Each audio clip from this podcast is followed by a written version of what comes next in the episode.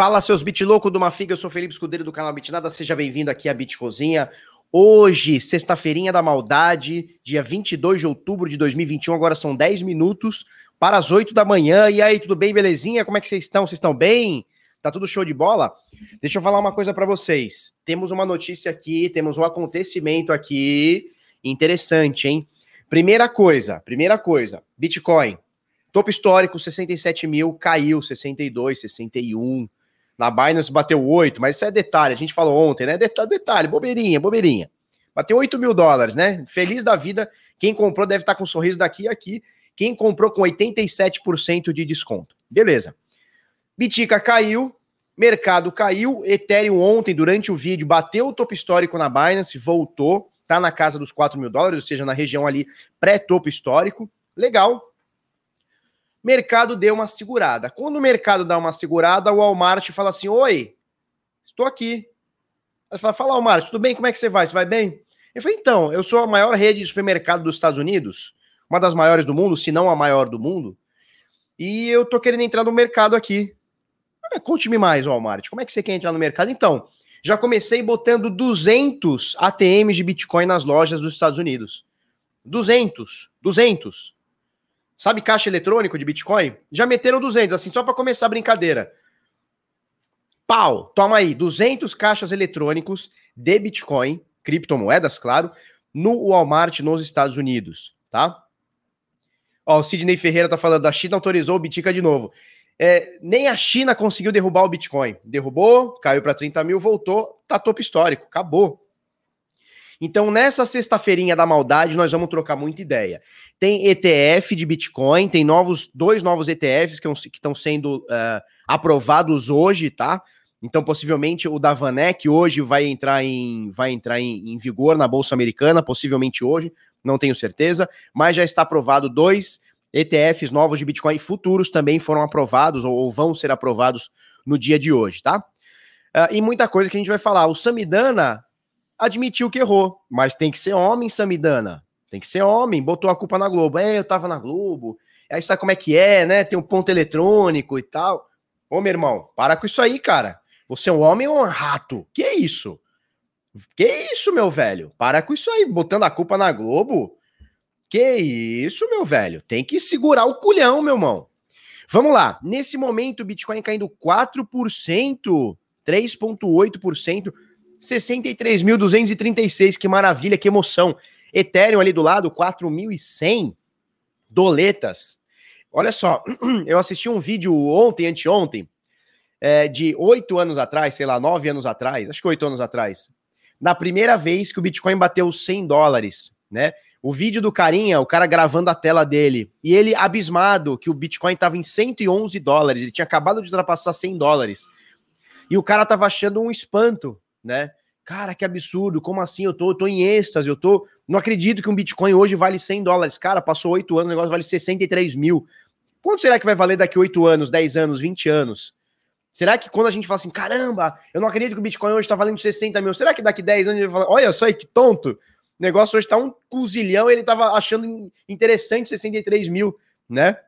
Então, mais ou menos por aí, vi um vídeo antigo, achei bem legal, cara, bem legal. Tudo isso é registro histórico, né? Tudo isso faz parte do registro histórico. Tá bom? Vamos passar aqui na CoinGecko, a gente está no topo do mercado, né? 2 trilhões 712 bilhões de dólares, tá? Nas últimas 24 horas, 157 é, milhões, bilhões de dólares foram é, negociados no, no mercado à vista, tá? No mercado spot. E a dominância do Bitcoin é de 44,1%. Ethereum saiu dos 17%, agora 18%, cravado por cento, segundo o CoinGecko aqui, 18% dominância do Ethereum, tá bom? Então, nesse momento, Bitica caindo 3,8%, 10% de alta nos últimos, nos últimos sete dias. Ethereum caindo 4%, nesse momento 4.129. Valor de mercado do Ethereum quase meio trilhão de dólares. Valor de mercado do Bitcoin 1,2 praticamente trilhão de dólares aqui, tá? BNB no 0 a 0 no dia de hoje.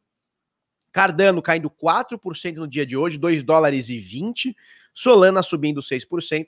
XRP caindo 4, 1 dólar e 11. Polkadot subiu 2%, Dogecoin caiu 3. Fechando décima posição aqui o SDC Coin. Então tá tudo assim, né? Esperando, né? O que, que vai acontecer? Então algumas coisas como o Litecoin caindo 5%, outras coisas como a, vamos achar aqui, a Terra, né? A Luna cai, subindo 6,8. Então o mercado está meio indeciso, né? Algumas coisas caindo 4, caindo 2, outras subindo 1. Então o mercado está meio indeciso, né? E aí, o que, que vai acontecer? O que, que vai? O que não vai? Dá um para onde vai esse Bitica, né? Então o mercado tá meio assim, tá meio assim, tá? Bem que dizia minha avó que Bitcoin era pirâmide. Pois é, pois é, bicho, tá? Vamos lá. Vamos lá. Outra coisa que está subindo ou está caindo é o real em relação ao dólar, né? Então a gente vê aqui o Bitcoin 63.435 nesse exato momento. A gente multiplica pelo desvalorizado real brasileiro, que está na casa de 5,66 para um dólar americano. A gente vai chegar no último preço do Bitcoin aqui na Bitcoin Trade, 356 mil reais e 11 centavos, tá? Esse é o último preço do Bitcoin, lembrando que você sempre pode comprar frações de Bitcoin. Preço do Ethereum, 23.495 com 65 centavos. Esse é o valor do Ether, tá? No Brasil nesse momento, tá joia? Mais ou menos por aí, tá? Vamos dar uma olhada no Watch the Burn, Burn the Coloca aí no chat aí, Burn the Donuts. Donuts. Burn the Donuts. A gente tá queimando a rosquinha aqui, tá? Muito próximo de 600 mil éteres queimados, aniquilados, fuzilados, exterminados da rede Ethereum, tá? Quase 2 bilhões e meio de dólares já foram queimados desde a EIP 1559, quase 600 mil éteres queimados. Isso aqui deve acontecer hoje, tá? Entre hoje e amanhã. Hoje deve acontecer esses 600 mil éteres aqui queimados aqui, tá? A Mempool, até agora pouquinho, ela tava lisinha, lisinha, agora continua lisa, mas com 3.600 transações a confirmar, ou seja, em dois blocos aqui você adiciona a sua transação dentro da, da, da blockchain, tá? Para você colocar no próximo bloco com alta prioridade, 6 satoshi por virtual byte ou 53 centos de dólar. Se você quiser esperar um pouquinho, um, dois, três blocos, você vai pagar um satoshi por virtual byte, a taxa mínima aqui, tá bom? Tá bem lisinha a rede agora é, em uma semana, mais ou menos, a gente deve ter outro ajuste de dificuldade positivo. Vai ser o oitavo ajuste de dificuldade positivo seguido para o Bitcoin, tá? Bem interessante. A cada duas semanas tem um ajuste de dificuldade, né? Botou mais força computacional ou retirou força computacional? A rede ela vai se balancear sempre para que o minerador ache um bloco em média a cada 10 minutos. Tá? Então, o código matemático para se minerar um bloco, ou seja, para se descobrir um bloco, ele fica mais fácil ou mais difícil em relação a quantidade de força computacional que temos, tá? Colocou mais computador, fica mais fácil de achar um bloco. Se ficou mais fácil, o ajuste da dificuldade tem que ser aumentado, tá? E não diminuído, porque quanto mais computador, mais fácil fica todo mundo achar. O que acontece? Aumenta-se um pouquinho para que sempre aquele cálculo matemático complexo, que é descobrir um bloco, seja a cada 10 minutos. Deu para entender, turma? Deu para entender isso aí? É isso. Olha quem tá conosco aqui, Marcelo Criptocapitalista. Marcelo Paz. E aí, seu louco de uma figa? É nós ou não é nós? Ontem a gente fez uma live na, na O2, né? Bem legal, falamos bastante sobre ETF, informações sobre ETFs, que ninguém fala por aí, né? É, terceiro dia seguido, né, né, Marcelo, que a gente tem no, na soma um bilhão de média negociado. Isso é muito bullish, muito, muito bullish mesmo, né? Primeiro dia negociou um bilhão, segundo dia 1,3 bilhão, o terceiro dia negociou acho que 850, ou seja, na média deu mais de um bilhão por dia, um pouquinho mais de um bilhão por dia. Isso é muito bullish, isso é muito forte, isso é muito bruto, tá bom? É, vamos lá. Onde eu aprendo a mexer na Glassnode? Cara, tem que fuçar, tem que fuçar. E fuçar, estudar análise on-chain e fuçar, tá? É isso aí. Vamos lá. Vamos passar para a próxima aqui? Qual que é a próxima? Ó, acabou de sair um bloco, tá? Acabou de sair um bloco, a gente tava com 3 mil cacetada transações, né? Incluíram 3.350, voltou a ficar um satoshi por virtual byte para você incluir no próximo bloco aqui, ou seja, é taxa mínima, agora 2 satoshi por virtual byte. Taxa mínima aqui, 815 transações a confirmar. Vamos abrir gráfico? Vamos abrir gráfico porque a força computacional do Bitica tá bonita, hein? Vou mostrar para você. Vou mostrar para você como tá bonito. Vou mostrar para você. Vou mostrar o pito. Que isso, Felipe? Se contenha, menino. Beleza? Vamos lá. Olha que legal isso aqui. Agora, a, deixa eu ver se eu consigo fazer isso aqui. Que eles mudaram agora o, o, o, como é que é o nome disso aqui? O StreamYard, agora eu consigo ficar aqui, ó, e deixar a tela maior, mas eu tô com a Bitcoin Trade aqui na minha cara, então depois eu ajeito isso aqui, vamos pro jeito normal, então, vamos pro jeito normal. Show que a gente tá acostumado. Fala, Luciano, é nós ou não é nós? E aí, o, o Paulo Aragão, Paulo Arregão liberou essa verba pra gente para El Salvador ou não liberou? Vou mandar mensagem pro Paulo Arregão. Paulo Arregão do Criptofácil, por favor, libere o menino pra gente ir lá para El Salvador. Ó, essa aqui é a caneca amassada, olha que bonita. Toda cintilante, toda bonita. Vamos lá. Vamos lá, vamos lá. Informações cripto, é nós, tamo junto, meu velho. Passa informações aí pra galera de forma responsável. Vamos lá, primeira coisa, rede do Bitcoin, 147 milhões de terahashes por segundo. Não para de subir a força computer do Bitica, tá? Então veja, aquela explicação que a gente acabou de dar, né? Por que, que a dificuldade da mineração ela tem que se ajustar? Para que a cada 10 minutos seja formado um bloco em média. Claro que é em média, né? Historicamente, é assim que o Bitcoin foi programado e é assim que tem sido, tá? São 10 minutos em média. Olha, aumentou a força computacional, ficou mais fácil para minerar um bloco. Ficou mais fácil para minerar um bloco, a dificuldade tem que ser aumentada, tem que ficar mais difícil. Então, aquele cálculo matemático vai, vai adicionando complexidade para que sempre tenha 10 minutos. Aqui, ó, foi o contrário.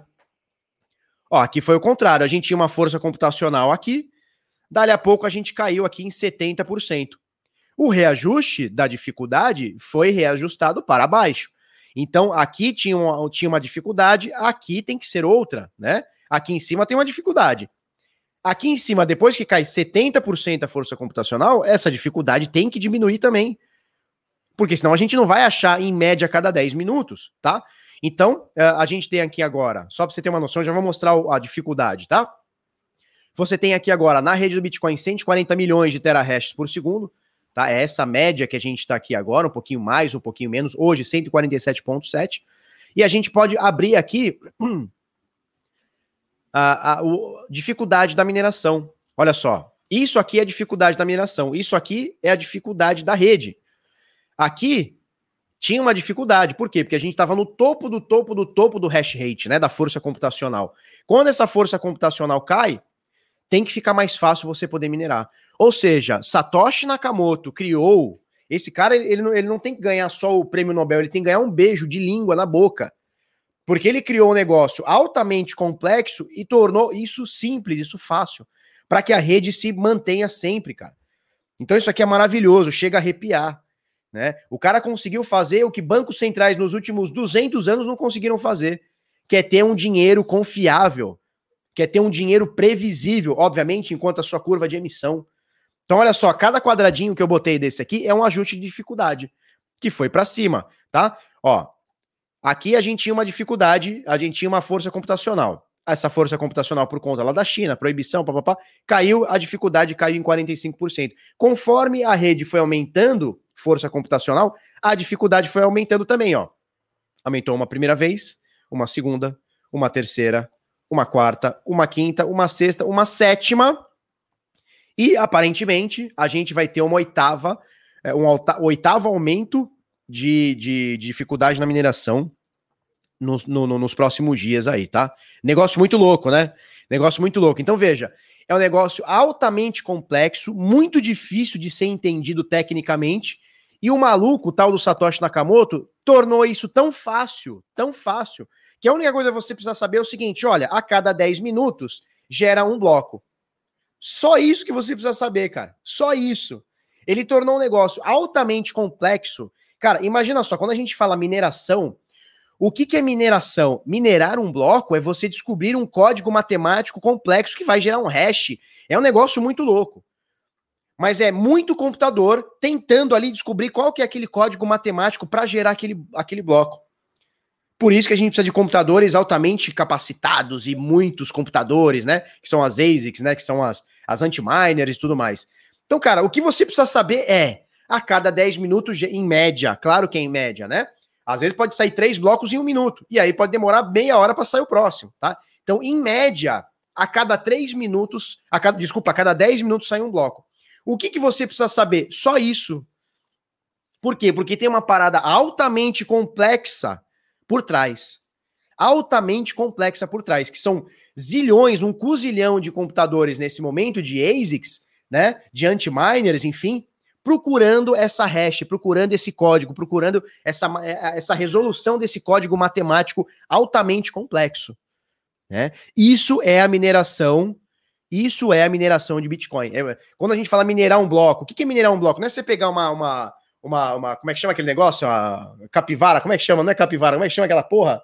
picareta, né? Não é você pegar a picareta e ficar quebrando o negócio, não. É você ficar fazendo códigos altamente complexos, tá? Para você descobrir uma força matemática, tá bom?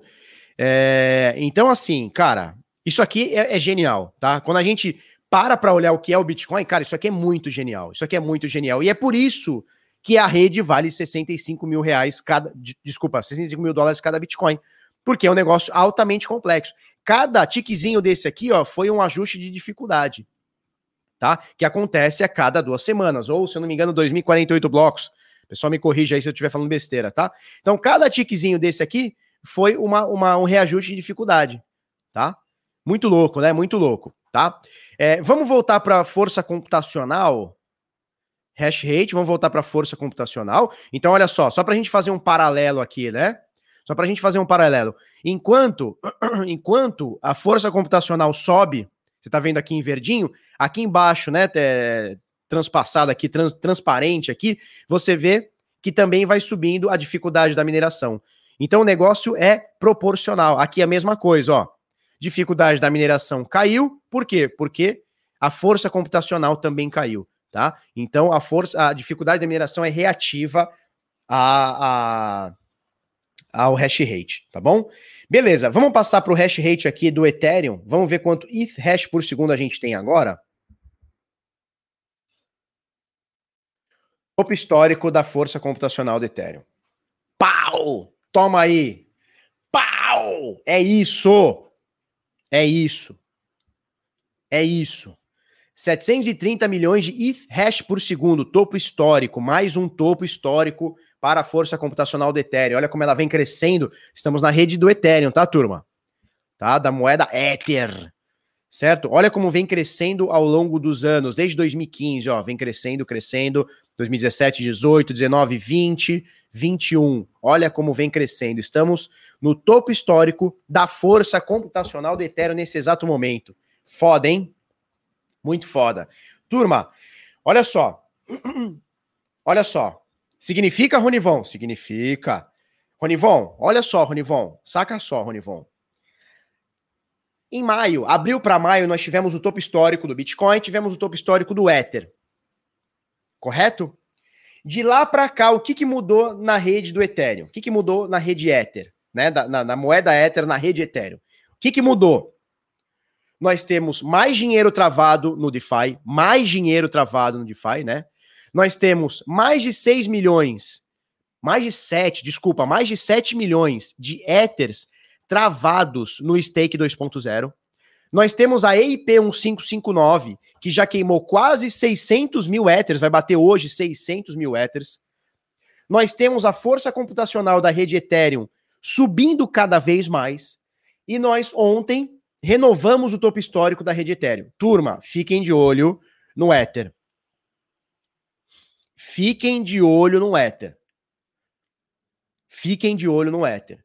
Isso aqui é muito bullish. Isso aqui tá muito bullish.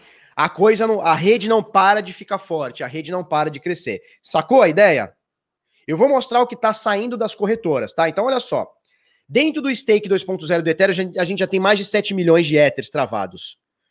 Desde a IP 1559, queimamos quase 2 bilhões e 200 milhões de dólares tá? Quase 2 bi, ou 600 mil Ethers. Tivemos um novo topo histórico. Força computacional não para de subir, tá? E a gente tem o recorde no DeFi travado em Ether também. Certo? Então fiquem de olho na rede Ethereum. Eu já venho falando isso aqui alguns dias, algumas semanas, alguns meses, tá? Fiquem de olho na rede Ethereum. Vamos falar do lucro do minerador?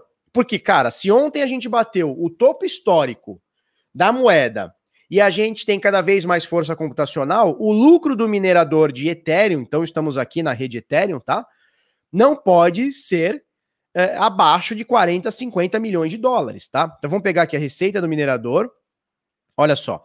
E a gente tem agora exatos 60 milhões de dólares é, que o minerador de Ethereum botou no bolso no dia de ontem. Tá? Deixa eu confirmar se é o dia de ontem. Essa informação está atrasada. Exatamente, dia 21. Tá? Então a receita do minerador de Ethereum ontem bateu 60 milhões de dólares. 6 vezes 5, 30, 300 milhões mais, né? Porque agora tá quase 6 um, um real, né? Então quase 3, 360 milhões de reais, quase. Alguma coisa entre 300 e 360 milhões de reais, né? 6 vezes 5, 30, né? Não tô errando a conta, porque outro dia eu fui, eu fui fazer 3 vezes 5, falei 30. É, é, é difícil. Ao vivo é difícil, cara. Ao vivo é difícil, tá? É, mas não pode errar conta assim, né? 3 vezes 5, 30. Você tá louco? O que você tá fumando? Que orégano estragado é esse aí que você tá fumando, né? Então, olha só como o minerador da rede Ethereum tá botando dinheiro no bolso. Vamos ver a rede Bitcoin? O minerador do Bitcoin tá próximo, né? Tá quase lá, 58.9, 59 milhões de dólares. É, o minerador de Bitcoin botou no bolso ontem, tá? No dia de ontem. A gente tá muito próximo desse topo histórico que foi no dia do topo histórico, foi no dia 15, foi um dia após o topo histórico do Bitcoin, do, do outro topo histórico do Bitcoin, né? Que agora a gente já renovou esse topo. Né? A rede estava muito congestionada, ou seja, tinha muita gente colocando bloco e colocando transação e tudo mais. Uh, a gente bateu aqui 77 milhões de lucro para o minerador, agora 58, tá? Isso aqui, essa diferença aqui, você fala, Felipe, se minera a mesma quantidade de bitcoins e o preço do Bitcoin hoje está mais caro do que estava naquele topo histórico, por que, que a mineração hoje está recebendo menos? Porque aqui tinha mais gente incluindo uh, transa mais transações, ou seja, pagando mais taxa para o minerador em cada bloco. Aqui está bem tranquilo, a gente acabou de mostrar como que estão as taxas na rede, na rede do Bitcoin, né? Para você colocar lá no próximo bloco um satoshi por virtual byte. Naquela época estava muito congestionado, estava pagando 20, 30 dólares para fazer uma transação, tá? Ainda é interessante entrar, nunca deixou de ser, nunca deixou de ser, e não vai ser agora que vai deixar, tá? O que a gente tem que entender é o seguinte, que a gente tem que entender é o seguinte, no curto prazo, qualquer coisa que acontecer para cima ou para baixo é ruído, tá? No curto prazo, para com essas contas, é melhor parar com essas coisas. vou botar a calculadora aqui. 3 vezes 5, aí bota lá 3 vezes 5, aí vê a resposta. Porque não dá para falar besteira, né? Batman Brasil, 3 vezes 5, 30, tá certo. É porque você converteu a resposta em Ether. Isso. E descontei a inflação do Brasil, né? Descontando a inflação, né? Adicionando a inflação, 3 vezes 5 é 30 no Brasil. Falou? Show. 3 vezes 5, 150. Pois é, aí, aí é no Ether, né? Aí é no Bitica, né? Tá? Então o que acontece, turma? É, no curto prazo, qualquer coisa que aconteça é ruído. Cara, tá 60, bateu. Tá 67, bateu 60. No outro dia tá 63. Porra, essa diferença foi ruído. Né? 7 vezes 8 significa? Significa. Significa, Ronivon. Tá? É isso. Tá? Vamos pegar outro, outros é, fatores aqui, vamos pegar outros dados aqui, vamos ver o, o, o, o, fluxo. Vamos botar aqui a custódia. Fluxo não, eu quero ver custódia. Custódia, vamos achar aqui custódia em corretoras. Aqui, ó, custódia em exchanges, tá? Rede Bitcoin, tá bom?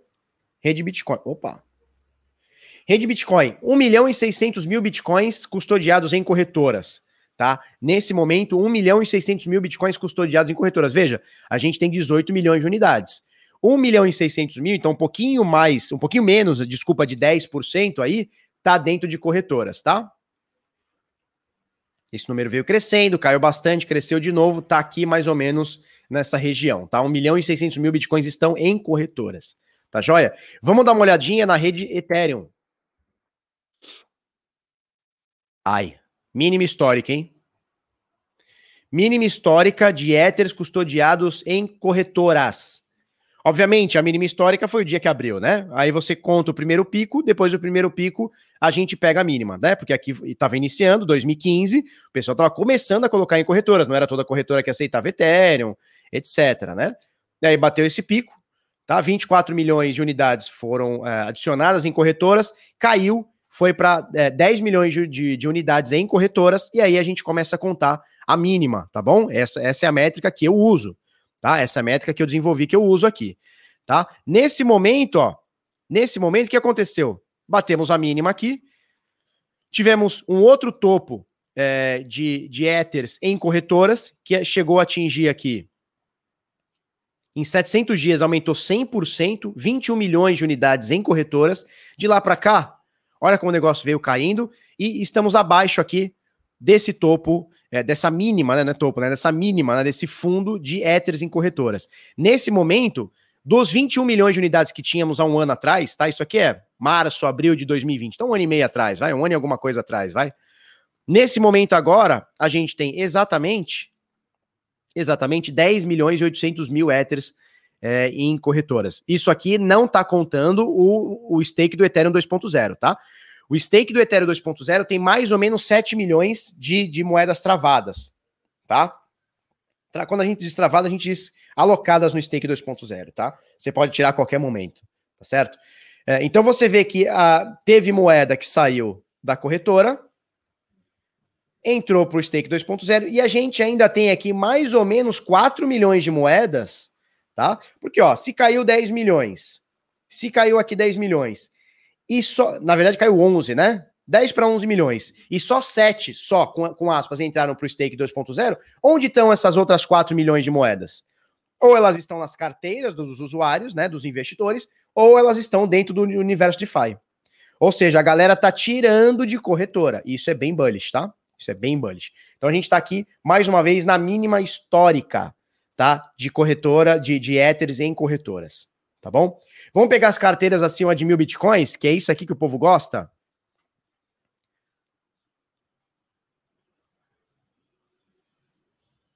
Aqui, saldo acima de mil, tá? Vamos voltar para a rede do Bitcoin. Bitica. Vamos olhar para o Bitica. Olha, tá crescendo, hein? Olha só, tá crescendo, turma. Os baleião estão comprando. Tu não tá sabendo de nada. Os baleião estão comprando. Olha só. Aumentou nos últimos dias 2,2% as carteiras acima de mil biticas. Vamos ficar atento, vamos ficar atento. Olha como essas carteiras vêm crescendo de 2009 para cá, 2009, tá?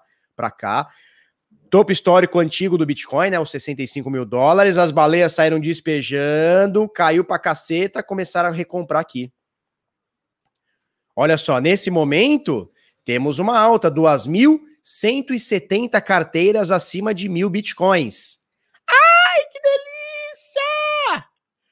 Onde consulta essas carteiras? Bom, eu consulto aqui no Vector. Você pode procurar é, pode entrar no Google e botar assim, ó, carteiras mais ricas, né? Põe, sei lá, richest, sei lá como é que escreve isso aí, richest wallets, Bitcoin wallets, põe alguma coisa nesse sentido. Eu lembro que tem uma lista, lembrando que as principais carteiras são de corretoras, tá? Então você pega lá a carteira da Binance, da Coinbase, da OKX, da Huobi, é, ela, da Kraken, elas geralmente são as maiores, tá? Acima de 100 mil bitcoins. Não sei como é que tá hoje, faz anos que eu não. Faz mais de ano que eu não olho isso, tá? De quem são as carteiras, mas você pode fazer essa, essa, essa pesquisa no Google, tá? é, Richest Bitcoin Wallets, alguma coisa nesse sentido, tá? E aí tem lá as carteiras mais tchan. Aqui a gente faz um resumo, né? A Vector aqui faz um resumo é, desses dados. Nesse momento, são 2.170 carteiras acima de mil bitcoins. Vamos olhar o saldo dessa belezinha? Por que, que eu olho essas carteiras acima de mil? Porque são os grandes, turma. São os caras brutão, né? É os bichão brutão, tá? Vamos colocar aqui. Uh, eu acho que é isso aqui. Isso. Ai, veio crescendo também. Tá? Então a gente mostrou o número de carteiras, que é um dado isolado, ele já serve bastante para a gente balizar isso aqui. Agora, eu quero mostrar não só o número de carteiras, eu quero mostrar o saldo que essas carteiras têm. E a gente teve um acréscimo aqui de 0,6%. Tá joia? A gente bateu aqui num dia aqui, 6 do 10, a gente bateu 7,86, 7 bilhões. É isso? Mil, milhão, bilhão. 7 bilhões. É mais, cara. É isso? Não. Aqui é unidades. Então, 7 milhões de unidades. 7,8 milhões de unidades. Agora está com 7,9 milhões de unidades. Tá? No dia de hoje aqui. 7,9 milhões. Então aumentou 0,6 aqui. Ou seja, o número de carteiras acima de mil bitcoins está aumentando e o saldo dessas carteiras está aumentando também o que é bem bullish, tá? Peraí que o Marceleta tá me mandando uma fueta. Ai. Olha só, Marcelo acabou de me mandar um negócio sobre o fechamento do ETF de ontem. Marcelo Treta acabou de me mandar. É, como é que eu faço para abrir aqui? Vamos fazer o seguinte. Eu quero mostrar aqui como é que tá a face do TF que fechou ontem, tá? Deixa eu abrir meu WhatsApp aqui, que ele mandou pelo WhatsApp. WhatsApp. Vamos mostrar aqui. Vamos mostrar aqui. Isso aqui é bullish, tá, turma?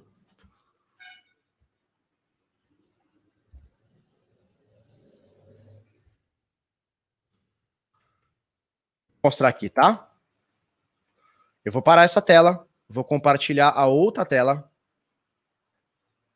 Tá? É, o Marcelo Treta acabou de me mandar isso aqui, turma. Acabou de me mandar isso aqui. Bom, o que, que é isso aqui? Isso aqui é o ETF, tá? É o ETF BitO, BitO, eu não sei como é que fala, eu vou, eu vou chamar de BitO, tá? Você vê ali na setinha é, o valor total assets, né? Então, o valor que você tem custodiado dentro do ETF, dentro do ETF é, é, de futuros de Bitcoin é, da ProShares, tá? Exatamente no terceiro dia, ou seja, ontem, fechamos o terceiro dia, ele abriu na terça, quarta, quinta, ontem foi o terceiro dia. Você vê ali na setinha um bilhão de dólares. Um bilhão de dólares é, de dinheiro neste ETF, tá? Em três dias, negociaram 3 bilhões de dólares, tá? 3 bilhões de dólares. Então, veja, um cara comprou, outro cara vendeu, esse cara comprou mil, esse cara vendeu mil, são dois mil transacionados, concorda? Comprei e vendi, comprei e vendi, tá? Fiz um dinheiro. Dentro de tudo isso locado, tá? O total de dinheiro dentro desse ETF é de 1 bilhão de dólares. Isso é recorde. Isso é recorde. É isso? É isso. Isso, bullish é otimista, né? O pessoal fala é muito bullish e bearish. Bullish vem de bull, né? Vem de touro.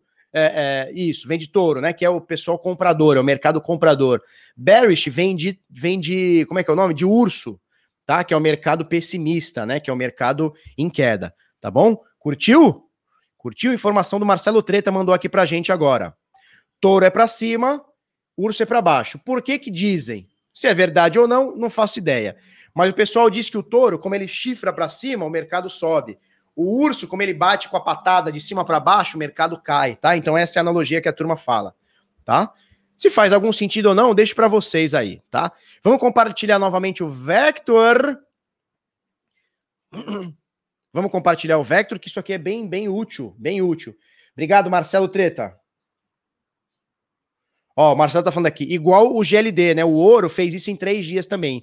Eles adquiriram um bilhão de dólares em ativos é, em três dias, tá? Então hoje nós temos o, o recorde igualado, o recorde igualado com o ouro.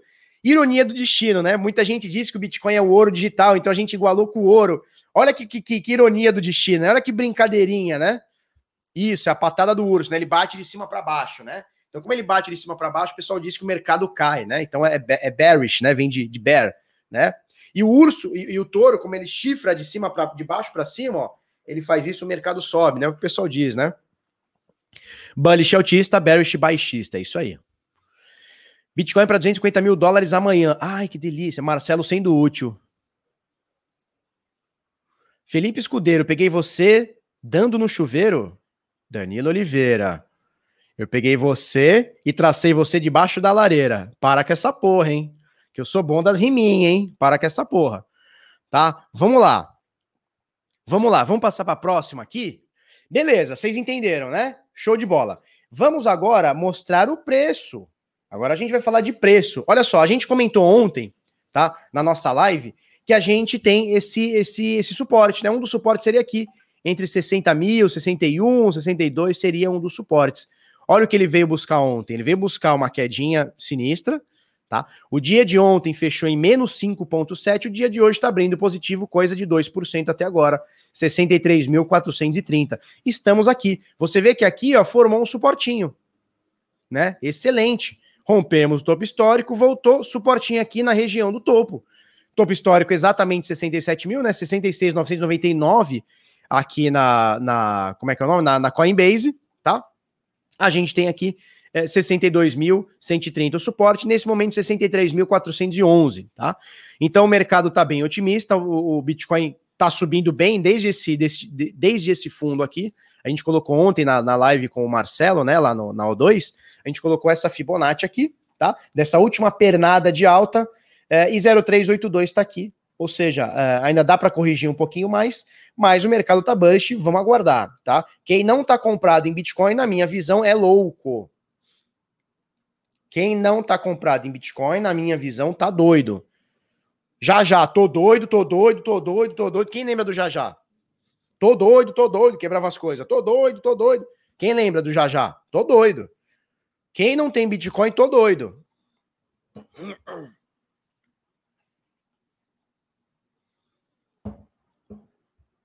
Ai, vocês querem me apertar, né?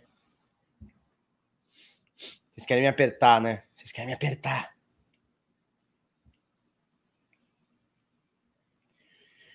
Show, turma. Show. Então, Bitcoin, cara, tá bonitinho na fita.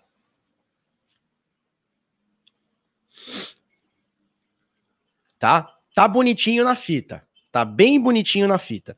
A gente tem as três principais médias aqui. Média de 200, média de 50, média de 200. Tá aqui. Tá bonitinho. Tá maravilhoso. Tá?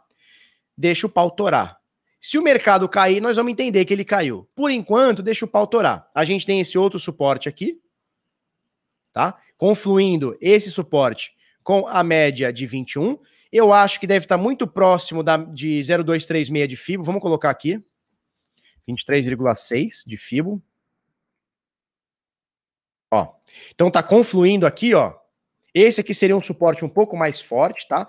Então a gente está falando de média de 21, esse antigo topo, tá? Esse antigo topo, média de 21 e 0,236 de FIB. Então, essa região aqui, ó, é uma, uma região de possível suporte. A gente está falando de 58 mil dólares. E também é um grande par, né? 58 mil, cravadão, né? Então aqui é uma região de suporte também. Próximos alvos do Bitica, bicho. é lua. É lua.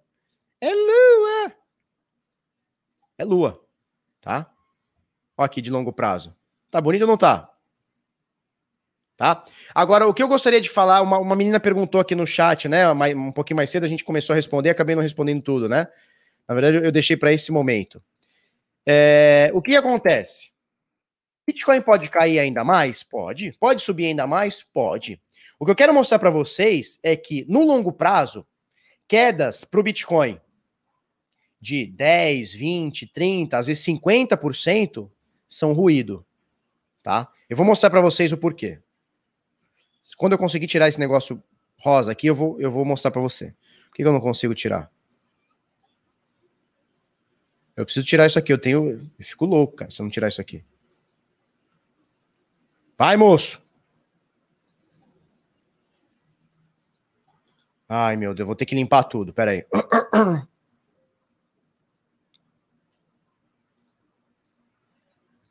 Pronto. Tirou até minha Fibonacci. Legal. Olha só, no longo prazo, então a gente tá falando de 2015 para cá, tá? No longo prazo, quedas absurdas de 10, 20, 30, 40%. Formato de C2 pontos, aí é demais, né? Já já, lembra do já já, né? Já já, tá? quedas de 20, 30, 40% são ruído. Eu gosto muito de dar o exemplo aqui, ó, de 2016 a 2017, tá? Então a gente tá falando disso aqui, ó. 2016 ao final de 2017. Isso aqui é, do, é, é a alta de 2016 para 2017, que ela ficou muito bruta em 2017. Cara, eu vou aproximar isso aqui só para você ver como no longo prazo, no longo prazo, quedas de 10, 20, 30, 40, às vezes 50% são ruído, tá? Em algum momento, turma, o Bitcoin bateu aqui, ó. Bitcoin bateu aqui 780 dólares em maio, em junho de 2016. Cara, dias depois ele caiu 37%. Ele foi para 470 dólares. A galera aqui ficou pistola. Meu Deus, como que o negócio tá 700 e agora ele tá 400? Você tá louco? Que bolha é essa? Que queda monstruosa é essa? Eu tô fora, tá? E aí, Dias, meses depois, ele me sobe 130%.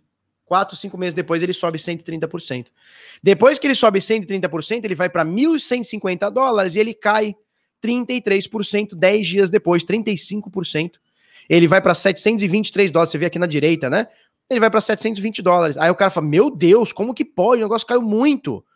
Aí ele sobe 76% em 50 dias, 83% em 50 dias. Quando ele cai, olha só, ele cai 34%. E depois ele sobe um infinito. Quando ele sobe aqui, chega nesse topo, ó, ele cai 40% em 33 dias, em um mês. O cara tá lá comprado, ele tá vendo um mês, um dia caindo, no outro dia caindo, no outro dia caindo, no outro dia caindo, no outro dia caindo, caindo, caindo, caindo. Um mês inteiro de queda. Cara, 40% de queda. Só que isso tudo, todas essas quedas que eu tô te mostrando, essa queda aqui de 30 e pouco, essa outra queda aqui de 30, quase 40%, essa queda aqui de 40%, tá? Eu vou mostrar outra aqui para você, ó. Essa queda aqui, ó, também de 40%, cara, no longo prazo. Essas quedas sinistras de 40%. Olha essa outra aqui, ó. Olha essa outra aqui, 40%. Cara, essas quedas sinistras, essas quedas sinistras, no longo prazo, elas se tornam ruído. Tá? Agora, olha quando eu, como eu vou aproximar o gráfico, né? Desaproximar o gráfico. Olha como todos esses 30, 40% de queda aqui são ruído. Então, assim, o que eu quero dizer com isso? No movimento, no olho do furacão agora, você viu o Bitcoin 67, aí viu, viu ele caindo para 61, você fala, caramba, caiu 6 mil dólares, 7%. Para! Não pode, eu não posso perder tanto dinheiro, 7% de um dia para noite. Eu fui dormir, tava, tava com valor, acordei no dia seguinte 7% mais pobre. Não pode. Essas quedas no longo prazo são totalmente ruído, tá? A gente comentou aqui bastante quando a gente chegou aqui no topo histórico, tá? Então esse aqui foi o nosso último topo histórico, antes do atual, né? Esse aqui foi o nosso último topo histórico, 65 mil dólares. Do nada, veio China, veio Elon Musk, veio a porra toda. O negócio caiu 55%. O negócio caiu 55%. Muita gente despejou, saiu vendendo, se suicidou, começou a ficar a rasgar dinheiro, ficou todo mundo doido. Cara, não deu. Não deu. 120 dias, quatro meses, né? Não deu 120 dias. O negócio não só voltou para o preço que estava, como rompeu. Pouca coisa, mas rompeu. 3 mil dólares aqui, mas rompeu. Tá? Então, essas quedas sinistras, e assim, eu posso ficar aqui o dia inteiro mostrando para você quedas acima de 20, 30% e que em poucos dias, ou semanas, ou meses, elas voltam. Vai acontecer para sempre? Cara, não faço ideia se vai ser assim para sempre. Uma hora não vai. Uma hora ele vai bater um topo que nunca mais. Isso é fato. Quando que vai acontecer? Amanhã ou daqui 200 anos? Não faço ideia. Ó, isso aqui foi Corona Crash. A gente estava numa região de preço, dali a pouco ele me cai e volta. Né? Aqui também ó, ele caiu 60%. 64% em dias. Dali a pouco ele me sobe 150% e igualou ao valor que estava. Entrou para esse caixote de novo. Aqui, né, nessa região de topo, a mesma coisa. Olha só, ele bateu 40 mil. Olha só, ele bateu 42 mil. Quando foi ver, dias depois, ele bateu 31% de queda. 28 mil. Aqui a mesma coisa, ó, bateu 57. Sete dias depois caiu 26%. Aqui a mesma coisa, ó. Caiu 17%. Aqui a mesma coisa, caiu 24%. Isso aqui é atual, turma. Isso aqui é janeiro, fevereiro, março, abril. Tá?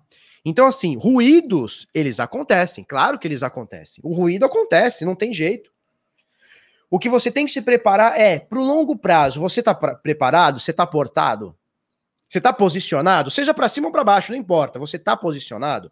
Isso aqui é uma tese muito forte de investimento, turma. Tá? O Bitcoin no longo prazo tem se mostrado um ativo que mais cresceu na história. Não tem nada no longo prazo comparado com o Bitcoin Nada que chegue perto. Eu já mostrei para vocês a cotação do Ibovespa, tá? Do, do índice BOV e do índice S&P, cotado em Bitcoin. O fumo é de 99%, ou seja, quem há, há anos atrás comprou S&P ou IBOV e não comprou Bitcoin, tomou fumo de 99%. Para não dizer 100. Tá? Então assim, é o Bitcoin é uma tese de investimento muito forte. Tanto é que agora, esses dias aí, até o Samidana disse: gente, desculpa, estava errado. Por quê? Porque desde a primeira vez que ele falou que o Bitcoin não, não valia, o negócio aumentou 20%, é 20 mil por cento, 20 mil por. Não é 20%, não é 200%, não é 2 mil, são 20 mil por cento. Ele começou a falar mal do Bitcoin em 700 dólares, o negócio bateu 67 mil. Sacou? Então isso aqui é uma tese de investimento forte. Quem não tem Bitcoin na carteira é o já já. Tô doido, tô doido, tô doido, tô doido. Tá? Vamos passar pro Ethereum. Ethereum Coinbase, tá? Nós batemos o topo histórico na Binance, na Coinbase faltou tipo 3 dólares, tá? Mas considera-se é, topo histórico batido, né? Bateu na, na, na Binance, que é a maior de todas, né? Que tem a maior liquidez, tá, tá batido, tá? Nesse momento caiu, a gente tem um, uma barra de reversão aqui, ou seja, a turma rejeitou o topo histórico, rejeitou, então tem uma barra de rejeição. De qualquer forma, a gente tá aqui, é bem, tá bem parecido com o Bitcoin, né? De qualquer forma, tá aqui, segurando nesse suporte em 4.100, tá? Lembrando que o Ether, há dias atrás, estava em 1.700, tá? Quando eu digo dias atrás, falando que uns 150, 200 dias atrás? 120 dias atrás, quatro meses atrás, quatro meses atrás, o preço do Ether estava em 1.700 dólares. Estava em 1.700 dólares. Aqui nessa faixa aqui, ó. Nesse 068 de FIBA. O que, que a gente falou aqui? Turma, isso aqui é compra, hein? Olha quantas vezes ele bateu aqui 068. O que, que a gente falou? É compra. Olha como é que tá o negócio. A minha última compra forte de Ether foi em 1.700 dólares. Minha última compra forte de Ether. E o pau torou, tá 4.100. Pode cair? Pode, claro que pode. Aí é a mesma coisa do Bitcoin. No longo prazo, como é que tá a parada? Essas quedas de 5, 10, 20, 30% são ruído ou não são? São. Olha como o negócio não para de subir. Olha aqui do Corona Crash, tá? Turma, há um ano e meio atrás, pessoal novo no mercado, há um ano e meio atrás, o Ether valia 89 dólares. Você não ouviu errado, não. 89. Não valia 100 dólares. De lá para cá aumentou 4.600% é muito forte. Não ter isso aqui na carteira é, é, já já, tô doido. Tô doido, tô doido, tô doido. Tô doido. Jailson Mendes, boa, Diogo. Se eu tivesse investido em Bitcoin quando conheci, já já já estava tri. Pois é.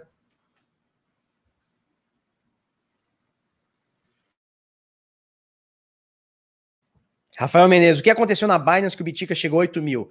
Possivelmente alguém botou uma ordem de venda muito forte, agrediu o book e saiu pegando, chupando as ordens todas até 8 mil dólares.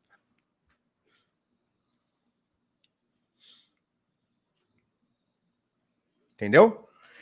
A Binance US, aconteceu na Binance US. Eu mostro para vocês daqui a pouco. A gente mostrou ontem no final do vídeo, né? A Binance US, não é a Binance Global. A Binance US, tá? USA alguém botou uma ordem muito forte, alguns milhares, possivelmente alguns milhares de Bitcoin a mercado de venda, e ele saiu rompendo todas as ordens, saiu limpando o book inteiro, zerou o book, chegou até 8 mil dólares. Algum louco devia estar com uma ordem lá em 8 mil dólares, e foi o feliz aí que, que, que, que conseguiu comprar com 80 e tantos por cento de desconto.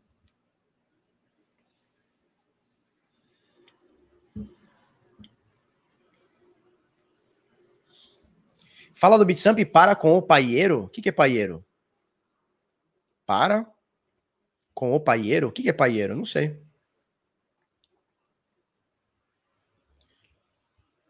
Erro sistêmico. Eu acho que isso foi uma patada de que alguém meteu, né? Eu acho que não tem erro de Binance, não. Alguém foi lá e comprou, é, saiu vendendo a mercado. Polkadot. Vamos olhar Polkadot? O Alex pediu para a gente olhar Polkadot também. Vamos olhar Polkadot aqui. Dots. Dot de dotinha. Ai, a gente falou ontem, né? Falou ontem, né? Rompeu aqui a compra. Ah, tá, tá bonito, cara. Tá bonito. Proximidade forte do topo histórico, né? Que tá aqui. Proximidade forte do topo histórico. Topo histórico tá em 49, 49,90, 50 dólares, né? Tá em 46 agora, ou seja, para tirar o topo histórico aqui, para a gente atingir o topo histórico, são 7%, ridículo. Se a gente colocar aqui um, um, um ATR, vamos ver como é que tá o ATR. Eu quero um desvio padrão só, quero saber como é que tá o ATR agora, né? Ó, o ATR agora tá baixo, turma, tá baixo. 4% é bem baixo, tá? Para altcoin é bem baixo, tá? Ó, 4% praticamente de ATR. Para a gente atingir o topo, são 7, ou seja, precisa de dois ATR, dois desvio padrão num ATR aqui, para a gente atingir o topo histórico. Cara, perfeitamente plausível isso aqui acontecer nas próximas horas, dias, semana. Perfeitamente plausível. Perfeitamente plausível. Agora, o que eu tô achando estranho, por que, que a volatilidade dela tá tão baixa? Por que a volatilidade dela tá tão baixinha, cara? 3% é muito pouquinho. Ah, peraí, peraí, peraí, peraí. Período de 20 dias é isso aí, cara. Nos últimos 20 dias, tá em mais ou menos 3%. Caramba, a volatilidade dela é baixa, tá? A volatilidade dela é bem baixa comparada com outras altcoins. Isso é bom.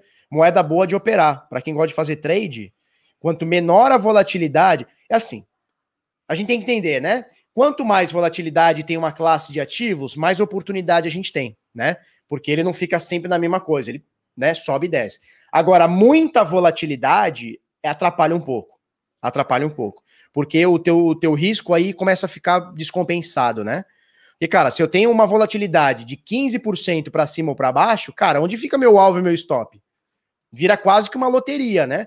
3% é bem interessante. Só para a gente ter uma noção, o Bitcoin, acima disso, se eu não me engano, tá? É, agora não. Agora não. No dia de ontem, ó, no dia de ontem, a gente abriu aqui. Ó, o Bitcoin tá com 4% de volatilidade dia, né, de ATR, Average True Hand. 4%, a Doge tá com 3 e pouco. A volatilidade da Doge tá menor do que o próprio Bitcoin, que já tem a menor volatilidade do mercado. Interessante, viu? Bem interessante, não tinha reparado nisso não. Bem interessante. Bem interessante mesmo. Bem interessante mesmo isso aqui, tá? Para o topo histórico agora, queridos, questão de tempo. Questão de tempo. Não vejo muita dificuldade, não. Tá? Não vejo nada. Não vejo muita dificuldade, não. Binance US não tem liquidez. Não tem, cara. Não é a mesma coisa da Binance. Foi 500 mil Bitcoin? Não, tá doido? Não foi isso tudo, não. Tá louco? Meio milhão de Bitcoins?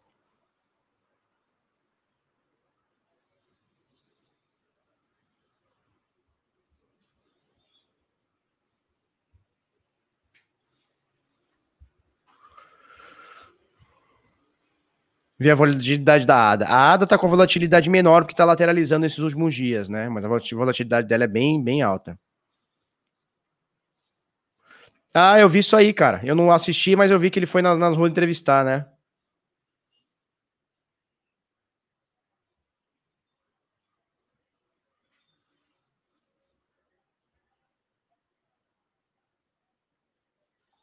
Veja, foi bug. Se fosse isso que você falou, o preço estaria em 100 mil e as altas cairiam. Por quê? Não consigo entender. Veja bem, o que aconteceu? Chegou um cara lá, chegou um cara lá, num book que não tem liquidez, e o cara vendeu mais Bitcoin do que o book é, segura, do que o book aguenta. Por isso, o preço começa a cair, porque você vai comendo as ordens de, de, de, de venda, né? De compra ali embaixo. É isso que acontece. Sacou? Imagina, o book tem liquidez de mil bitcoins, eu entrei com cinco. E eu vendi a mercado. Eu saí vendendo, ele saiu comendo as ordens todas. Eu fui limpando o book inteiro, flau. E logo em seguida ele volta. Porque o preço ele vai se compensar, né? Foi o Walmart. Ai, ai. Vamos ver a ADA para ver a volatilidade da ADA. A ADA sempre teve a volatilidade forte, tá? Vamos ver na Binance. Ó, a volatilidade, a volatilidade no último dia estava em mais ou menos 4%, né? 4%, mas não é a média dela. Uma moeda que subia, sempre subiu muito, né? Se a gente pegar aqui, por exemplo, ó, a volatilidade aqui, ó, 7%. Aqui, ó, 9%, 8%. Olha aqui, ó, 12%. Ó, nesse dia aqui, ó, 7%. Tá? Então a volatilidade da Cardano ela sempre foi mais forte. Como ela está nessa, nessa zona de lateralização, ela está nessa indecisão, como ela está nessa indecisão aqui, nesse canalzinho, nesse triângulo aqui, ela está muitos dias no mesmo, no mesmo valor, né? Então ela está se mexendo pouco. Como ela se mexe pouco, a volatilidade dá uma segurada, tá? Se a gente pegar a, a volatilidade dos últimos 100 dias, Vai ver que vai dar uma aumentada. É, não muito, não. Não muito, não. 3,8%. É, não tá muito, não, cara. Tá muito, não. Show! É que esses últimos dias aqui, né? Esses últimos dias aqui deu bastante diferença. Agora, quando a gente pega aqui, ó, quando a gente tira essa lateralização aqui, ó, olha nos últimos 100 dias como é que tá a volatilidade da Cardano. Ó. Vou pegar aqui esse dia aqui. Ó, 15% a média, né? Olha esse dia aqui. 15%. Doideira, né? Olha esse dia aqui, cara. 10%. 9%. Né? Então é uma moeda bem volátil, né? É uma moeda bem volátil, bem volátil mesmo, tá? Como toda altcoin, não é, não é, não é característica dela. É como esses últimos dias aqui tá bem, bem, bem, bem, bem lateralizado, dá uma, dá uma segurada, né? Beleza. É, pois é, ele pega o desvio padrão, né? Eu gosto mais do ATR percentual que tem no TradingView. Vou falar para eles colocarem aqui.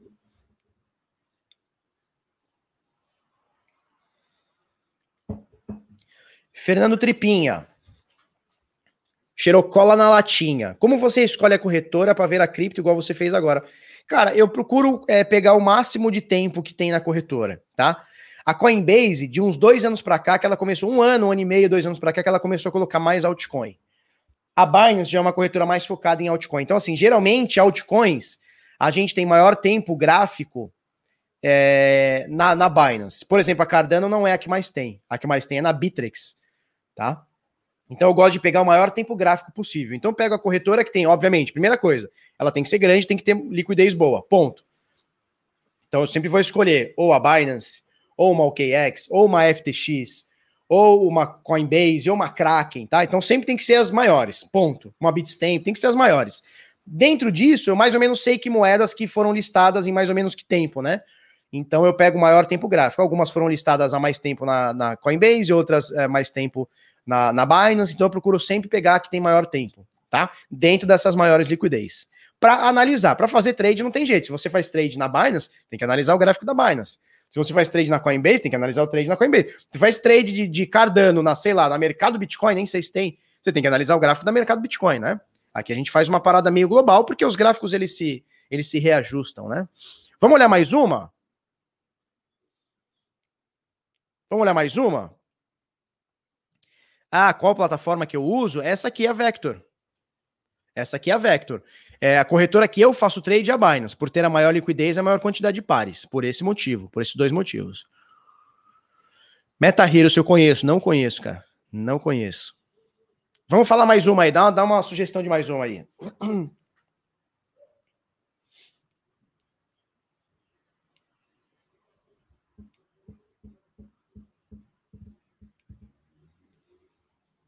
Ethereum já falamos, João. João, já falamos. IOTA eu tava vendo que eles iam colocar uns contratos inteligentes, né? Alguma coisa do tipo, né? Link, vamos olhar link? Ether já falamos, depois é só voltar aí. O pessoal falou Solana, Link.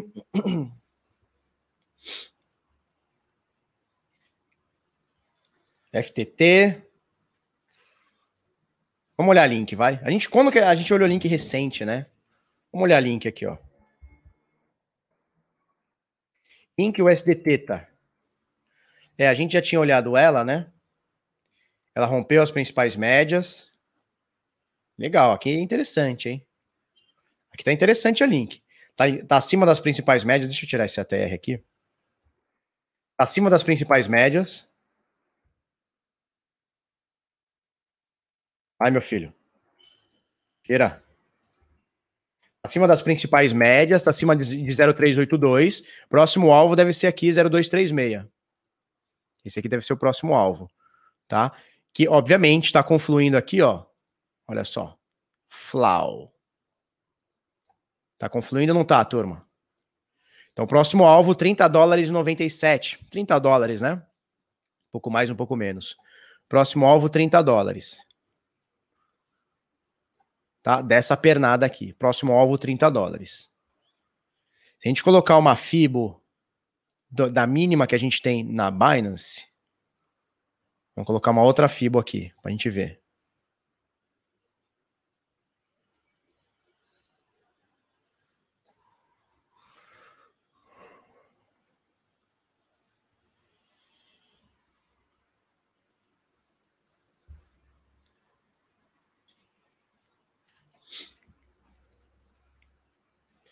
23,6.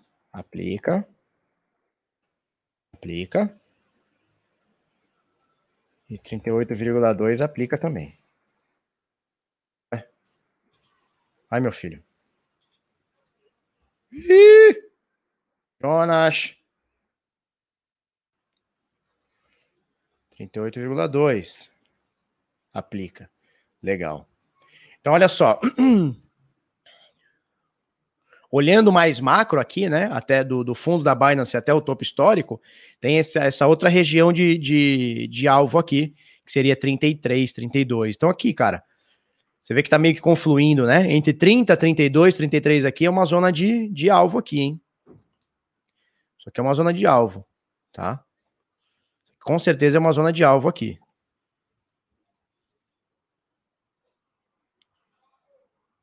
a quantidade.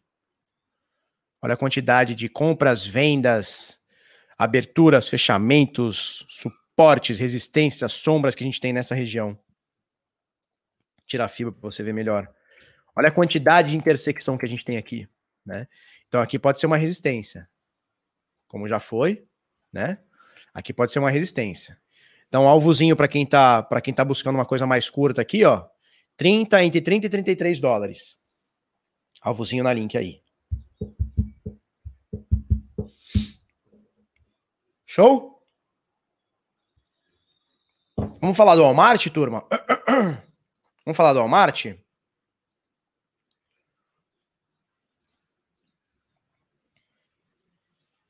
Compartilhar a tela aqui. Vamos falar do Walmart. Legal, turma. É o seguinte, se você quiser ter acesso ao Vector, né, que é esse programa que eu utilizo para ver os dados on-chain, para ver minha, minha corretora, para ver é, o gráfico de preços, o link está aí na descrição. Você consegue ter 30 dias grátis aí para testar o produto, tá bom? É, e, turma, é o seguinte, a gente vai falar do Walmart daqui a pouquinho, ó, rede Walmart. Antes, eu quero falar para vocês do Decifrando Trade, tá? Eu tô dando um cupom de desconto hoje para vocês até as 23 horas e 55 minutos do dia de hoje, tá? Até o finalzinho do dia dessa sexta-feira. Eu vou te dar um cupom de desconto chamado Walmart. Walmart, tá? Com um L só. W-A-L-M-A-R-T. Walmart. Lá no Walmart, você bota aqui, o link tá aí na descrição, tá? de R$ 2.300 você vai pagar apenas R$ 1.500 para ter o melhor curso de análise gráfica, análise técnica do planeta Terra, tá bom? Analista CNPI, Henrique passa para gente, né? Eu passo conteúdo também, e o Henrique passa aqui o melhor conteúdo, livros, cara, podcasts, muita coisa sobre trade para você aprender a decifrar o mercado, dominar o mercado, tá? O que, que a gente vai entregar para você com esse desconto todo? Cara, tudo isso aqui que eu tô te mostrando. Carteira blindada, é, aula de segurança sobre carteiras, Binance Futures, introdução ao universo DeFi, curso de opções, tudo isso está incluso, tá? É, como declarar o seu imposto de renda, as lives que acontecem toda segunda-feira, os Bit Talks que eu fiz com a galera, método, manejo e probabilidade, tá? É, as aulas ao vivo, a gente tem aqui o Decifrando Trade, deixa eu botar aqui, ó, adicionar, visualizar no portal, tá? Todas essas aulas aqui, cadê? Vai, moço. Todas essas aulas aqui, ó, Candlesticks, fatores de confluência, uh, quer aprender sobre, sobre ATR, que a gente falou bastante hoje, ATR, médias móveis, MACD, bandas de Bollinger, indicador de volatilidade, estocástico, índice de força relativa, expectativa matemática, manejo de risco, que é uma matéria é, que a maioria das pessoas é, negligencia, tá? Então quer fazer parte? Cara, o link tá aí na descrição, tá fixado no chat. Bota o cupom Walmart com um L só, Walmart, e eu vou te dar 800 reais de desconto, válido até hoje à noite, tá bom? É isso para você pegar o melhor grupo de, de, de, análise. Fora a comunidade, tá? Você tem acesso vitalício ao curso Decifrando Trade, que é esse aqui que eu tô te mostrando, mais a nossa comunidade, acesso vitalício, tá bom? Vamos lá, o link tá aí na descrição. Vamos que vamos? Turma, é o seguinte, rede de supermercados Walmart, nos Estados Unidos, instalou mais de 200 ATMs, né, aqueles caixas eletrônicos de criptomoedas, tá? É, da Coinstar. Veja bem, Veja bem, vamos, vamos trocar uma ideia aqui. Uma empresa grande, tá? É, aqui tem uns atacadão do Walmart, né? Veja bem, uma empresa grande, uma empresa grande, como é que ela introduz alguma coisa? Imagina, o Walmart, cara, quem já foi para os Estados Unidos sabe, cara, cada esquina tem um supermercado maior que o outro. Então é uma rede muito grande, muito forte, que fatura, porra, bilhões, né? Legal. Quando eles entram numa determinada ideia, eles não vêm de cabeça, é uma empresa grande. Tem muitos acionistas, tem muitos colaboradores, tem muita gente que trabalha. Então não, as coisas não podem ser radicais. Como a MicroStrategy, por exemplo, começa a comprar Bitcoin e não para mais. Então as coisas têm que ser introduzidas porque eles não sabem qual vai ser a resposta regulatória, eles não sabem qual vai ser a resposta do cliente. Então, tem um monte de coisa, tem um monte de coisa envolvida, né? Então, eles vão lá, pau, começam a colocar umas máquinas. Quando a gente fala assim, 200 máquinas é muito? Cara, é muito. Para o Walmart, né, eles têm isso, sei lá, em cinco cidades. Você juntar, sei lá, 10 cidades da Flórida, tem mais de 200 Walmarts. Então, assim, falando de, de Walmart no, nos Estados Unidos, 200 ATMs é bem pouquinho. Mas, cara, a gente tem que entender qual é a mensagem por trás. Qual é a mensagem por trás? Cara, estamos colocando aqui uns ATMs de Bitcoin. Vamos ver qual é a resposta do público, vamos ver qual é a resposta do regulador e vamos introduzindo aos poucos. Tem muito rumor que o Walmart, a Walmart ela, ela já faz é, pesquisa em blockchain, ela já registra, tá? Isso é antigo já, já tem pelo menos uns dois anos, quer dizer, antigo, né? Já tem pelo menos uns dois anos que eles rastreiam a cadeia de suprimentos deles, né, de compra e tudo mais, através de blockchain para entender de onde vêm as hortaliças, os fornecedores, tudo mais. Eles já fazem isso já há uns dois anos, através de blockchain, tá? Agora eles estão entrando, botando o pezinho na água, é, botando esses 200 ATMs de Bitcoin em lojas do Walmart. Cara, qual que é a resposta disso do, do público, do consumidor, do regulador? Tá? É, recentemente, há uns dois meses atrás, três meses que seja, saiu uma notícia que a Litecoin, olha que bizarro, que a Litecoin seria a moeda aceita pelo Walmart. Fizeram um site fake, fizeram um e-mail fake, uma, um monte de coisa lá, como se a Litecoin seria a moeda oficial do Walmart agora. Eles vão aceitar a Litecoin. E era fake, era mentira. O próprio Litecoin tweetou isso, né? Eles botaram no Twitter deles, como se fosse uma verdade absoluta. É, ou seja, participaram do fake de alguma forma, não checaram a mensagem, e aí provou que era uma mentira, era um site fake, era um domínio fake, sabe? Que não era do Walmart, não era um e-mail, não era um e-mail oficial, mas fizeram um barulho. A Litecoin subiu não sei quantos por cento em cinco minutos e logo depois caiu, porque obviamente era mentira, né? Caiu tudo que subiu, né? É, então, assim, é o Walmart, tirando esse fake, que não tem nada a ver com o Walmart, o Walmart está flertando com Bitcoin. Já tem tempo que o pessoal fala que pode ter o Litecoin com eles, que eles podem estar desenvolvendo a própria criptomoeda, que eles podem dar desconto para quem quiser pagar em, em, em, Bitcoin ou criptomoedas. Então, assim, lá, o, o Walmart ele tá aqui, ó. Ele, ele, nem foi, nem não foi. Ele tá, ele tá botando a chapeletinha, sabe? Ele botou a chapeletinha para fora. Botou para fora a chapeletinha. E vai ver o que acontece. Tá? E é normal que empresas grandes tira a MicroStrategy, né, que pagou de louca, isso aí não para de comprar Bitcoin, é, é, é, natural que as empresas vão aos pouquinhos, né? Vai ao pouquinho, vai pouquinho, vai pouquinho, vai pouquinho, vai pouquinho, até que ficou muito grande, tá? É mais ou menos por aí. Isso, o Kanak tá falando, inclusive, é, tem cupom, é, a Bitrefill tem cupom da Walmart, Bitrefill que tá aceitando Lightning Network, tá? Bem legal, a Bitrefill, o que, que, que, que eu tinha visto da Bitrefill?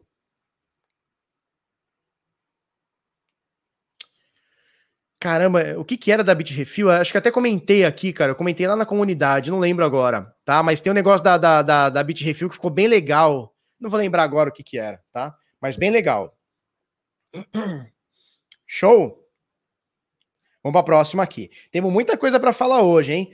Desânimo. A comissária da SEC, que é a Hester Peirce, é, ela voltou a criticar a entidade regulatória, né? Ela, ela, ela cita desânimo, né?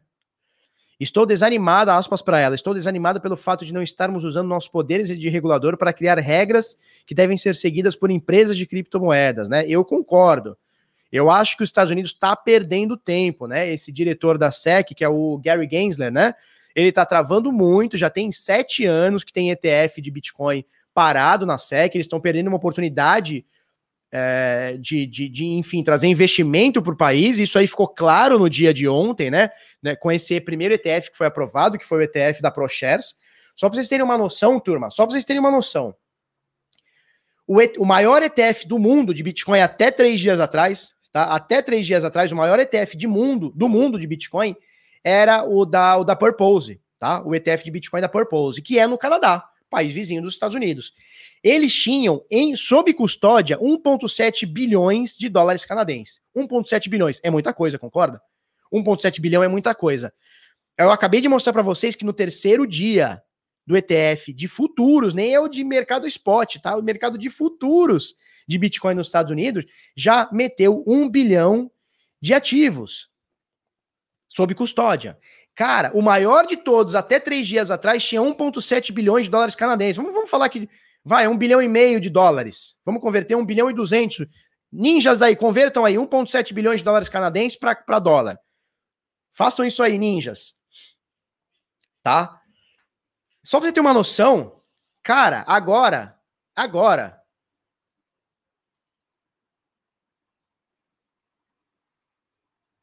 Pera aí.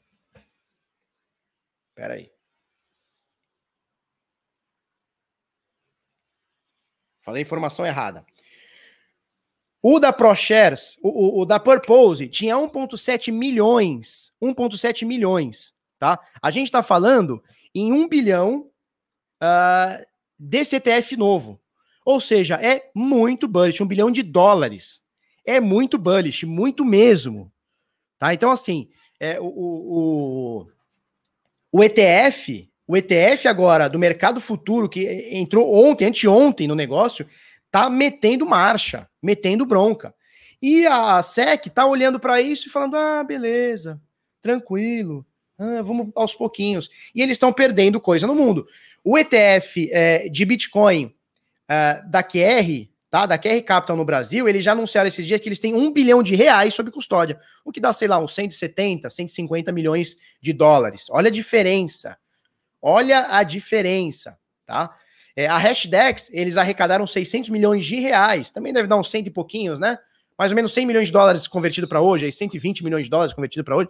Cara, no primeiro dia, nos três primeiros dias, esse ETF de Bitcoin, de futuros, meteu um bilhão de dólares. É muito dinheiro. Tá? E a SEC está morgando, sabe? Ah, ah, ah. Então esse presidente da SEC está segurando a onda. Tem uma fila de 14 ETFs para sair, eles não julgam a dia, a dia, a dia, a dia. E, e essa daqui, que é pro Bitcoin, essa menina aqui, a Hester Purse, menina. Essa menina, essa menininha, ela é pro Bitcoin e, tá, e ela diz uma verdade, cara. A SEC tá perdendo tempo em aproveitar essas empresas e regular. Tá? Beleza. Dito tudo isso, a SEC autorizou no dia de ontem a Vanek e a Valkyrie a lançar ETFs de futuros de Bitcoin, tá?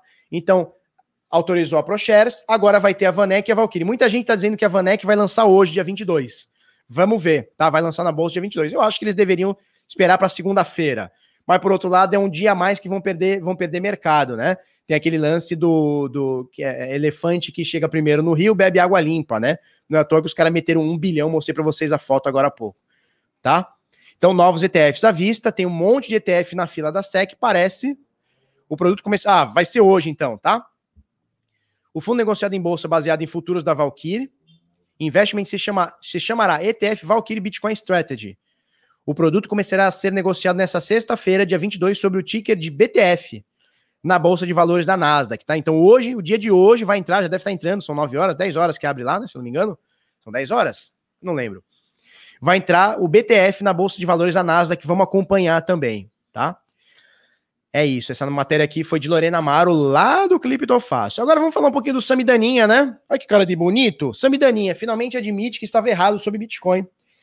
Não tem mais o que ele falar contra o Bitcoin. Tá? Não tem mais o que ele falar sobre o Bitcoin. Não tem mais, cara. É, é a mesma coisa que falar assim: ó, o sol não existe. Como o sol não existe, meu filho? Tá lá. Não, não existe, porque o sol, ele. Mas, cara, tá lá. Todo dia eu tô vendo ele. Como é que o sol não existe? Não, cara, não existe. Cara, não tem. O Bitcoin não tem mais como você ignorar ele. Você pode não gostar. Você pode não entender, você pode não querer entender, mas você não pode ignorá-lo. Né? Então, assim, ele era o todo pomposo, enquanto ficávamos só nós, os bitcoiners, os bitloucos, falando sobre Bitcoin, antecipando o que os países, nações, empresas e bilionários estariam fazendo hoje. A gente estava antecipando isso aí. Né? Então o que acontece? Falou mal do Bitcoin a vida inteira. Olha isso aqui, olha, olha, olha, olha o que ele fez na Rede Globo, cara. Ele passou, passou no jornal. Ah, não tem a foto aqui, né? Não tem a foto aqui. Mas tem, tem aquela foto que ele compara Bitcoin com abacate, Bitcoin com tulipa. Né? Que, que, que, assim, não é que ele só tá comparando, ele tá tirando uma onda. Ele comparou o Bitcoin com abacate. Eu adoro abacate. Mentira, não adoro, não. Eu gosto com leite condensado. Mas também, porra, com leite condensado tudo fica bom também, né? Abacate é bom com leite condensado, espreme um limãozinho, papapá, e pô, vai para cima. Né? Então, assim, é, e aí o que ele tá falando? Então, assim, ele, ele não consegue mais negar. Agora ele meio desajeitado, disse: é, não, eu tava errado. Bitcoin até que é legal, até tenho. Aí vem com o papo que tenho. Não nem entendeu o que é Bitcoin, cara. Não sabe nem o que é Bitcoin, né? É, e aí ele, ele fala que a culpa é da Globo, né? Antes de admitir que errou sobre a moeda digital, Sami culpou a Globo pelo erro, dizendo que não podia cometer investimento, não podia recomendar investimentos em ativos arriscados. Né? Aspas para ele. Sempre que você está em um veículo de massa, você não vai dar recomendação de investimento em algo arriscado, porque você tem pessoas que não entendem direito o risco. Bitcoin não é golpe, é um ativo arriscado. Veja bem, senhor Samidana, seja honesto, né? É claro que você não vai dar recomendação de nada, mas o que você fez não era não dar recomendação, você desrecomendava. Você tirou onda, você comparou Bitcoin com abacate. Está registrado, meu filho. você comparou Bitcoin com abacate, meu velho. Então, a questão não é, ah, eu não podia dar recomendação. A questão não é essa. Porque eu nem recomendo aqui para vocês, eu não fico recomendando comprem Bitcoin. Eu passo minha posição, vocês entendem ou não. Mas eu não fico, turma, compre o Bitcoin. Não, cara. Compre o Ethereum. Não, cara. Eu digo quem é louco, quem não tem Ethereum, mas eu não, eu não fico, né? Eu não fico é, falando para você comprar. Então, existe uma diferença gigantesca entre você recomendar e você zombar do ativo. São coisas totalmente diferentes. Agora ele tá botando a culpa na Globo, né? É, porque não podia, porque é um veículo de massa. Meu irmão, honra o culhão que tu tem nessas calças aí, meu velho. Honra esse culhão. Honra esse culhão. O ano passado ele fez uma aposta com carinha no Twitter, é, dizendo o seguinte: olha, se o Bitcoin bater 30 mil, era 30 mil, não vou lembrar agora. Se o Bitcoin bater 30 mil em 2021, é, a, gente a gente casa, eu acho que era 20 mil dólares. Aí ele falou: não, 20 mil dólares nada, vamos é de 40. Ele dobrou a aposta. O Bitcoin bateu um mês depois, ele não pagou a aposta. É, meu jurídico não aprovou. Meu irmão, tem que honrar a calça que tu veste, meu velho. Tem que honrar a calça. Apostou, segura teu culhão. Falou mal, segura teu culhão. Não vem botar culpa na Globo, não. A Globo não era boba, baixa a Rede Globo. Era 230 mil, né? Se por acaso o Bitcoin batesse 230 mil, o carinha do Twitter faria uma aposta e, e ia ter um escrow. O mercado Bitcoin se propôs a fazer esse escrow, ou seja, fazer essa intermediação, ó, pega o dinheiro dos dois, né? Roda esse contrato. Chegou no, no tal dia, tal horário, aconteceu A, fulano ganha. Aconteceu B, fulano ganha. Ponto. Isso, Mrs. Capital, né? É verdade.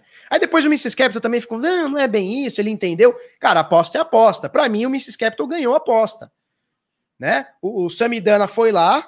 Inclusive, eu até falei com o advogado, o advogado falou: Felipe, se a gente bancar a custa, a gente enche o saco do Samidana.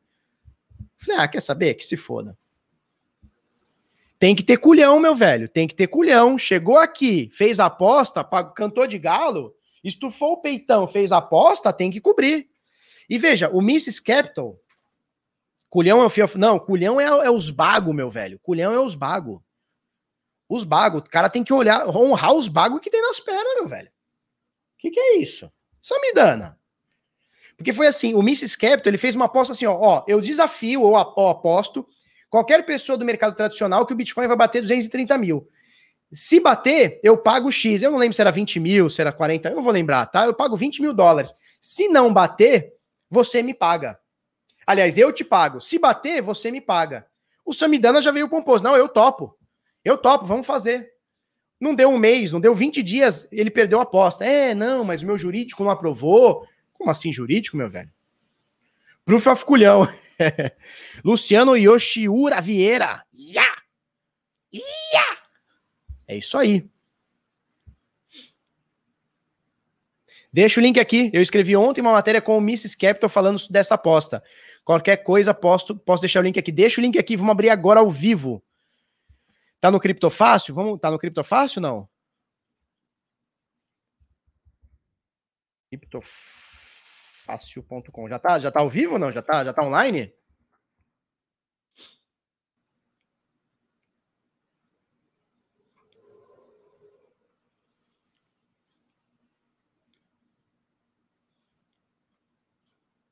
Aqui, ó, achei. Matéria de Luciano Rocha. Perfil que ganhou aposta contra a Samidana prevê Bitcoin a 500 mil em dezembro. Ó, que legal, hein? Então o Mrs. Capital tá provando, tá, tá, tá, tá achando que o Bitcoin vai bater 500 mil. Dados on-chain, papapá, papapá. No meu modelo de preço, o Bitcoin está valendo 94.100. Papapá, papapá, papapá. Para efeito de comparação, quando o Bitcoin estava 19 mil em 2017. Meu modelo 4 mil, Stock to Flow 5 mil, SFX 8 mil. Tá, eu quero saber do Samidana. Quero saber do Samidana. Aposta com o Samidana. O criador do Mises Capital que mantém, que se mantém anônimo, conheceu o Bitcoin ainda em 2012. Eu tenho uma, uma, uma sugestão para quem é o Mises Capital, tá? Eu acho que é o Felipe Hermes. É isso que ele chama? Felipe Hermes. Eu acho que é o Felipe Hermes. Posso estar errado. Possivelmente estou, mas eu, eu acho que é ele, tá? Conheceu o Bitcoin ainda em 2012, quando a criptomoeda custava 6, reais e 70, 6 dólares e 70, papapá, papá. Uma pessoa que valoriza a privacidade. No entanto, o grande destaque do perfil ocorreu em dezembro de 2020, agora, quando o Mises Capital travou um longo diálogo com o economista, com o economista Samidana. Na ocasião, os dois chegaram a acertar uma aposta a respeito de qual preço o Bitcoin atingiria em 2021. Dana afirmou que a criptomoeda não superaria 233 mil dólares. Puf. Quanto que tá hoje? 356. Tsutsuka. Em 2021, enquanto Mrs. Capital apostou que sim, a aposta chegou a ser encaminhada, porém não se concretizou. O Fabrício Tota, que é o diretor da Mercado Bitcoin, ofereceu cor cortar a aposta, ou seja, fazer um escrow, né? Pois Sami exigia um local seguro que queria fazer o contrato. Mas ele desistiu em 7 de janeiro, quando o Bitcoin bateu 220. o preço de exercício era 233. A pessoa do jurídico dele alegou risco de imagem. Cara, tu quer um risco de imagem maior que esse? De eu falar para você que você não honra o culhão que você tem nas, nos bagos? Esse é o risco da tua imagem. É não honrar tua aposta, meu velho. É não honrar a aposta.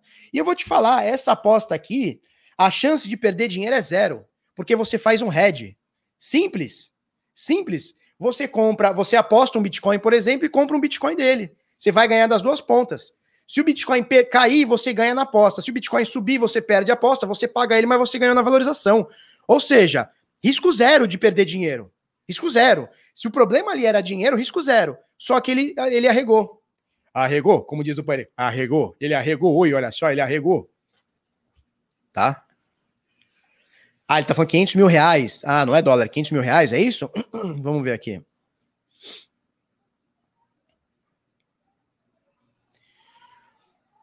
Ah, 500 mil reais, tá, 500 mil reais. A gente tá em 360, é isso? 300, 350? Tá, 500 mil reais. Plausível, plausível, plausível. 500 mil dólares já, já, já é complicado. Beleza, 500 mil reais, show de bola. Tá? Valeu, matéria aqui do Luciano Rocha, que tá aqui na live conosco. Um abraço, meu velho.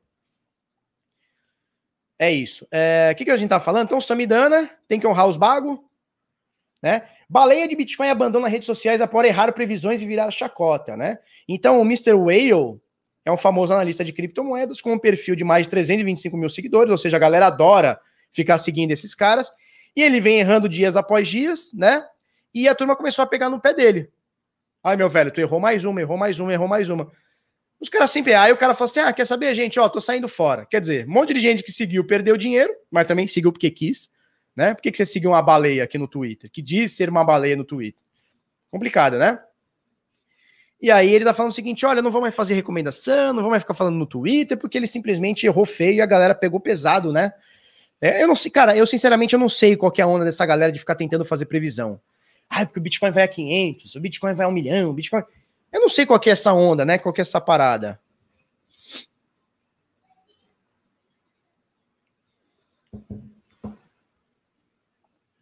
Ó, o Mr. Whale disse que daria 100 dólares para todos que retuitassem a publicação de que ele falava que nunca bateria 100 mil. Pois é, vai dar 100 dólares para todo mundo? Vai dar ou não vai dar? Não sei. Matéria de Luciano Rodrigues, é, criptofácil. Nem petróleo, nem gás ou minerais. Mineração de Bitcoin reina no Cazaquistão, tá? Então, a, o Cazaquistão é o segundo país que mais tem força computacional, tá? Maior hash rate. Atrás apenas dos Estados Unidos, deixa eu confirmar se é isso. Um dos maiores complexos de mineração do mundo, agora está localizado no, no Cazaquistão. O país tornou-se o segundo do mundo no que diz respeito à concentração de taxa de hash na rede do Bitcoin, tá? Então, olha só o Bitcoin elevando o PIB aí do país, aí começando a elevar o PIB do país, né? Lá no Cazaquistão. Então, desde que a China baniu a mineração, Cazaquistão, Estados Unidos, Rússia, uh, e, e, aqui um pouquinho aqui da, da nossos irmãos aqui no Paraguai, tá, tá, tá, tá vindo alguma coisinha para cá também, tá? Mais ou menos por aí. É, Luciano Rocha, mais uma aqui do Luciano, hein? Gestora de crítico do Bitcoin, registra queda de até 34% em seus fundos, tá? É o, vamos pegar o nome dele aqui, é o Luiz Alves Júnior, que ele é um dos gestores do Versa. Eu tenho dois fundos deles, né? Eles têm o Versa, o Versa, o e o Tracker, né? O Versão e o Versinha, né? Tem o Versa Fit, tem o Tracker, eu tenho o Fit e o Tracker, né? O Versão e o Versinha. Opa. Eu tenho o Versão e o Versinha que performam bem, né? E esses dias ele fez uma, deixa eu ver se tem aqui na matéria. Mas esses dias ele fez uma, uma matéria, esses dias não, é, ele fez um tweet, né? Quando o Bitcoin foi, foi criado, foi, foi aceito como moeda de curso legal no, em El Salvador, né? Ele fez um tweet mais ou menos assim, turma. Se eu me lembro bem, era mais ou menos assim: olha, imagina só o El Salvadorenho, né? O salvadorenho acordando e percebendo que de um dia para o outro ele perdeu 10%. E, cara, eu vou falar duas coisas para você. E aí teve até um cara que tweetou, né? Retweetou, né? Deu uma resposta dizendo o seguinte: olha, é, ele não entendeu que ele está em real e que esses 10% para a gente é nada, né? O real já perdeu quase 90%, 86%, né? De valorização, né? Ele, foi, ele desvalorizou 86% desde a, desde a criação do plano real. Então, assim, para o salvadorenho perder 10%, beleza, é ruim, é ruim, é péssimo, é péssimo. Perder 10% do, do valor em um dia para outro, mas, e o real, né? E outra, o fundo dele tá tomando pau. O fundo dele tá tomando couro. Então, assim, por que, que você tá no Twitter criticando o Bitcoin e não tá olhando pro seu próprio fundo, meu velho? Tá? Você tá tendo prejuízo aqui no seu fundo aqui nos últimos seis meses. Inclusive perdendo pro Ibov e perdendo pro CDI, né? CDI é um benchmark bosta, né, cara? Cara, que bosta. Né? Então, nos últimos 24 meses, tá perdendo por 9%. 144% perdendo para o CDI. Né? Então, assim, cara, é, para de falar do Bitcoin e vai falar do que você entende, se é que você entende, né? Quando eu digo para você, quando eu digo para você que 84, 80 e tantos por cento, não sei exatamente os 80 e x por cento, tá? Dos fundos multimercados, dos fundos de ações, ó, 80 e tantos por cento dos fundos de ações no Brasil não batem o índice BOV, que é o benchmark, que é um cocô. 80 e tantos por cento não batem. Tá? O que, que isso significa? Significa, Ronivon? Significa que o gestor ganha dinheiro de qualquer jeito, que ele ganha, ganha taxa de administração. Ah, mas não deu rendimento. Pau no seu cu. Azar é seu. Azar é seu. Real vai bater 6,80. Vamos atualizar aqui, vamos ver como é que tá. Vamos ver dólar hoje. Nossa, 5,70, meu velho. Ô, Paulo Guedes, para de falar besteira, para de fazer besteira, Paulo Guedes. Chega que aí, cara. Chega, Paulo Guedes. 5,70 vai bater 6 pila. Até o Natal vai bater 6 pila, Paulo Guedes. Para com isso aí, Paulo Guedes. Tá? Então, assim, cara, quer falar mal do Bitcoin? Fala. Mas fala com fundamento. Né? Vamos propor um debate inteligente. Fala por que, que o Bitcoin não é legal. Não ficar de, de, de espantalho, né? Ficar criando espantalho para fazer falácia. Faláciazinha de espantalho. Vamos criticar o bagulho legal, vamos fazer um, um debate honesto. Vamos fazer um debate honesto. Tá tudo bem as pessoas terem opiniões diferentes. Mas, cara, debate honesto. Ficar de coisinha de Twitter, cara, para com isso. Para com isso. Para quem recebe em doleta, tá ótimo. Eu tô adorando, cara. Meus trades são em USDT. Quanto mais forte lá, mais, menos eu pago aqui, cara. Maravilhoso. Tá? O que mais que a gente tem para falar? Então, é, é, isso aí, tá? O gestor aqui perdendo o Luiz Alves Júnior, que é um dos gestores do Versa, né? Que é um dos melhores fundos do Brasil não está superando o CDI. E ele está lá falando que o Bitcoin perde pro. pro o, o salvadorenho vai perder dinheiro com Bitcoin. E ele que está perdendo dinheiro para o CDI em real, ou seja, está tomando fumo do macaco louco, está tomando fumo ardido, está aqui criticando o negócio e, porra, não faz nem ideia do que está falando, tá? Turma, grupo de sinais do Bitnada, www.bitnada.com.br barra sinais, o link está aqui no, no QR Code, tá? A gente manda para você possíveis entradas com lucros todos os dias tá? www.bitnada.com.br barra sinais. Assine agora e receba imediatamente sinais de trade no seu Telegram, ao vivo, tá bom? Tem o um planinho mensal, planinho trimestral. Você pode pagar com cartão, boleto ou com criptomoedas através da Coin Payments, tá? Acesse aí, a gente manda para você entradas com possíveis entradas com lucros 24 horas por dia, tá bom? é isso. É, para você pagar no dia a dia com Bitcoin, eu aconselho você usar o cartão da Alter Bank, tá? Você pode, eu tenho um cartão deles aqui, tá? Uso quase todo dia, se bem que faz tempo que eu não uso. Faz pelo menos aí uns 20 dias que eu não uso, tá? Mas tô sempre usando. Para você usar é, no mercado, para você usar no açougue, para você onde você quiser, é, pagando com Bitcoin, tá? O link tá aqui na descrição. Você consegue fazer o seu cadastro e receber gratuitamente o seu cartão na sua casa tá bom? Coin Payments, para você colocar no seu negócio online, no seu negócio físico, na sua loja, no seu escritório, uh, no seu laboratório, você consegue, e na sua prestação de serviço, você consegue aceitar biticas e mais 2.239 moedas aqui, e você consegue aceitar criptomoedas de uma forma muito fácil, tanto no seu negócio físico quanto no seu negócio online, com a Coin Payments, link também na descrição tá bom? E com a CryptoBR você consegue comprar a sua Key ID, você consegue comprar a sua Ledger, a sua Trezor, a sua SecUX, a sua Bitbox, né? Você consegue fazer o Bitbox, não é assim que fala? Bitbox, né? Você faz o Bitbox aqui, Ledger, Trezor e, Trezor e mais um monte de carteira aqui. É, Felop Narciso é meu, meu nome aqui, ó. Felop Narciso, dentro da CryptoBR. Felop. Felop Narciso, tá? Então, é, o link também está na descrição para você comprar a sua hardware, hardware wallet de criptomoeda e Bitcoin, tá bom? Seguinte, 57.400 seguidores nós temos aqui no Instagram, arroba canal Bitnada. Então segue nós aí no arroba canal Bitnada, Instagram. Cara, para com esse negócio de coin pennies, é coin payments, tá escrito ali, ó, ali embaixo, ó, coin payments, tá? Acessa aí, arroba canal Bitnada. Tá bom? Turma, próximos 10 minutos aqui eu quero trocar uma ideia com você. Eu quero trocar uma ideia com você. Você tá bem? Você tá boa? Quero trocar uma ideia com você, tá?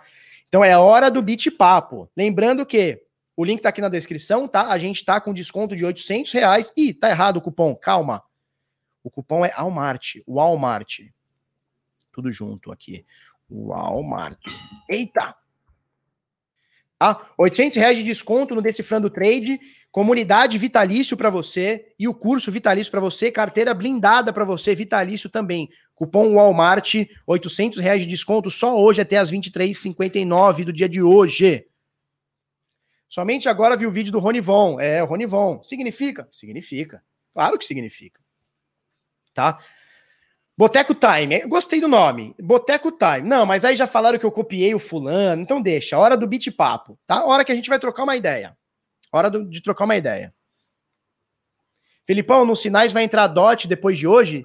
Cara, precisa ver se ela performa no, no, no, no backtest. Deixa eu falar pro, pro francês aqui.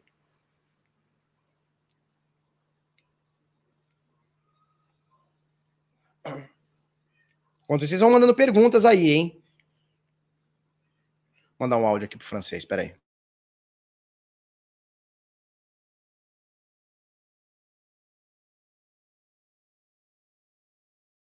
Show. Mandei aqui para ele. O fulano não faz diferença. Que fulano? Boteco do Bar. Não, falaram que eu, porra, que eu copiei. Aí não dá, né?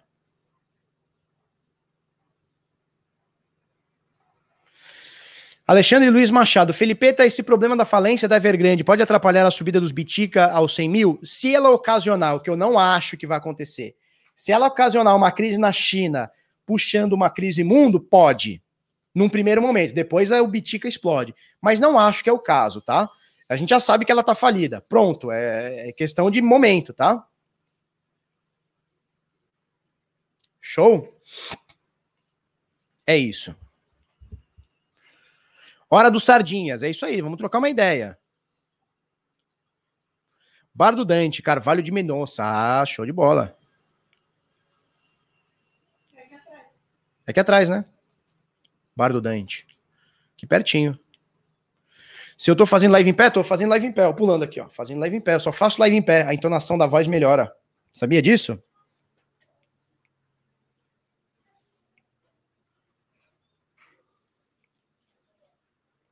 Se eu vou enquadrar o Jornal de El Salvador, ó, o Fabrício Gomes está com um troféu. O que, que é isso? É São Paulo? Isso aí?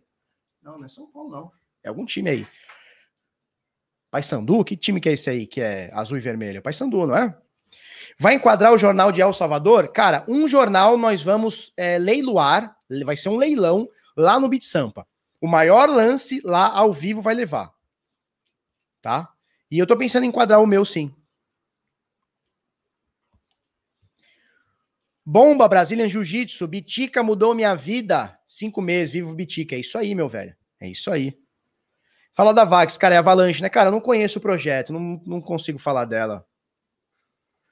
Boca no, no Bomboneira. Ah, é o Boca Juniors. O Boca Juniors não é azul e vermelho? É? Curte Perifere? Rafael Jorge, eu curto Perifere? Porra, curto muito Perifere. Inclusive, eles fizeram uma caneca e um café comemorativo, né?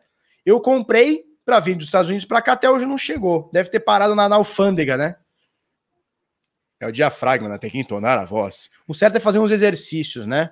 Para aquecer a voz antes do, do, do antes do, do, do, vídeo, mas eu não faço. Eu sou preguiça.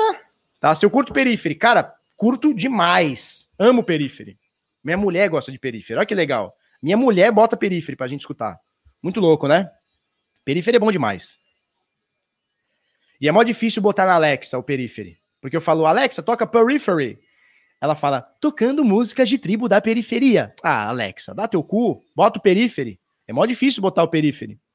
Se fala perífera, ela põe tribo da periferia. Fitness inteligente, ó, o maluco bombadão. Bombanderson, né? O maluco tá bombanderson aqui, ó. XDC criando o primeiro NFT para contrato de transferência. Vale a pena ver o que estão fazendo já estão com R3 corda, trade Kenet, Barba. Calado e gigante, show de bola. Se eu curto Dream Theater, porra, não tem como, né? Não tem como não curtir Dream Theater. Não tem como. Dream Theater. Dream Theater. Quem não gosta de Dream Theater é doido, cara. Como assim? E a ansiedade generalizada, tá de boa? Cara, tô e não tô. Tô e não tô. Melhor do que no início, pior do que no ano passado. Melhor do que no início do tratamento, pior que o ano passado. Se eu gostei do novo disco do Iron Maiden, gostei muito. Gostei muito do novo disco do Iron Maiden. É Iron Maiden, né, cara? Iron, Iron é Iron. Não tem como. Tá? Ah, a camisa é do Bahia. Show de bola. Do Bahia. Se o dólar tá nas alturas, veja o euro. Não, né, aí nem fala. Cara, é, é possível, viu? Como eu conheci o Henrique, o francês, por acaso, por acaso. O francês, quando a gente começou o grupo de sinais, o francês, ele é programador, né? Ele assinou o grupo de sinais e falou: Felipe, teu trade é bom. Ele mandou uma mensagem e falou assim: Felipe, teu trade é bom pra caramba. Eu quero fazer uma forma de automatizar isso aí para eu entrar. Ele queria fazer para ele. Posso? Eu falei, cara, pode. Tá livre, né? Você pega o sinal, faz o que quiser. Você tá pagando ele, faz o que quiser. Cara, não deu tipo uma semana, ele veio com o programa e me mostrou. Ó, oh, Felipe, ele faz isso, faz aquilo. Eu falei, não, não é possível que você fez isso. É. Falei, cara, pode vir pro time, pode vir. E aí a gente começou. Tá? Foi mais ou menos, muito resumindo, né? Muito resumido. E o Henrique, cara, ele é um cara muito centrado na dele. Ele não fica falando em fórum, ele não fica falando em grupo, você não vai ver ele discutindo em grupo, nem nada do tipo. Ele entrou no, na comunidade do Bitnada em 2018, 17, 18, 2018. Ele entrou na comunidade do Bitnada e ele postava as análises dele. E ele nunca posta. E no grupo do Bitnada ele postava.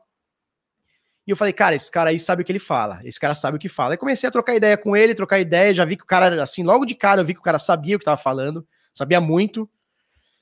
É, e eu falei, cara, vem aqui pro, pro, pro. Vem virar de mim aqui do grupo. Ele falou, tá bom. Aí, papapá, papapá, papapá. Cara, quando foi ver, eu falei, cara, você vai vir pro nossa, pra nossa equipe. E hoje somos sócios, né? Dream Theater, muito malabarismo, muito malabarismo, pouco feeling. O Dream Theater, o vocalista do Dream Theater, parece o Silvio Santos, não parece? Cantando. É o Silvio Santos cantando metal. O CZ copiou a ideia do francês, pois é. Escuta espreita da minha banda Mistério com dois T. Vamos, vamos procurar isso aqui?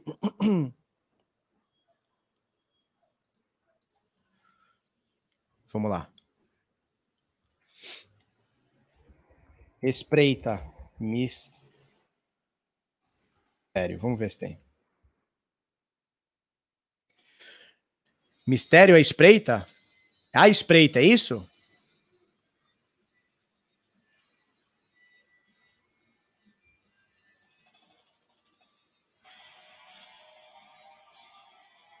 Não pode botar muita música, senão o YouTube tira, né? Legal, depois eu vou escutar. A Espreita, álbum não revelado. Tipo, é chá de bebê, o álbum não revelado, é isso? Depois eu vou ouvir. Como é que eu faço aqui? Ah, aqui. Peraí que alguém mandou um superchat. Lucas Souto, designer Freela, comprar Bitcoin ou Ethereum até o fim do ano? Ou tem alguma outra moeda que tende a valorizar muito mais e depois transformá-las em BTC? Cara, isso aí só Deus, né? Comprar Bitcoin ou Ethereum? Porque um ou outro e não um e outro? Fala para mim. Por que não comprar os dois? Diversificar um pouquinho dentro dessa classe de ativos. Né? Olha os merchan de grátis. É, cara, pois é. Agora, quem nunca escutou Periphery, escuta Periphery. Escuta, sabe uma banda que eu tô viciado, que eu tô escutando muito nos últimos meses, aí últimos dias, né? Semanas, que eu já escutava, claro, mas agora eu tô escutando mais. É Tesseract. Cara, Tesseract é foda. Tesseract é foda. Deixa eu abrir outra aba aqui. Depois escutem Tesseract.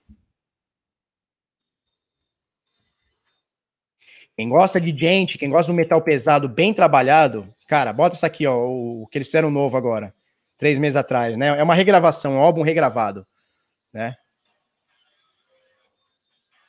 Isso aqui é muito foda. Escutem. Escutem Tesseract. Muito foda. Muito foda mesmo. Eu gosto de black metal, mas não é o que. Hoje eu tô ouvindo muito. Tô ouvindo muito gente, cara. Tô ouvindo muito gente, Meshuga, Tesseract, é, Animals as Leaders, é, Periphery e etc. Escutou o álbum que tu me indicou, do Tesseract, gostei demais, bem diferente. Cara, Tesseract é muito foda. Tem muita banda boa agora com esse metal moderno, né? Eles chamam de metal moderno, que é o Gente, metal moderno, sei lá. Muito legal. Muito legal mesmo. Então, assim, curto um black metal? Curto, cara, mas não é o, não é o meu tchan, não. Não é minha vibe, não. Se bem que a gente acaba andando em tudo, né? No, dentro do metal, você acaba andando em tudo.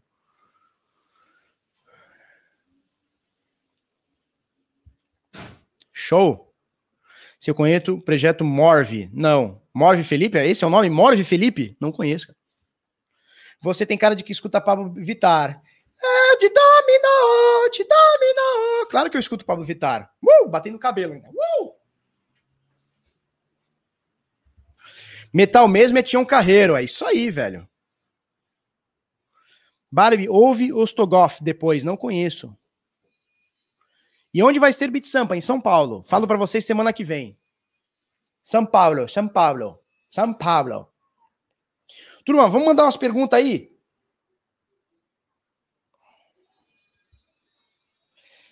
Felipe Fatinato, Faria Limers que pilotam patinete elétrico e usam colete almofadado sem manga piram com Bitcoin. Pois é. Ah, não, aí, aí são os clássicos, né? Prefiro os sons das antigas, Slayer, Dio, Ozzy, é, Black Sabbath e por aí vai. Não, não tem como. Não tem como, né? Dio é o maior de todos, né? Dio é o maior de todos.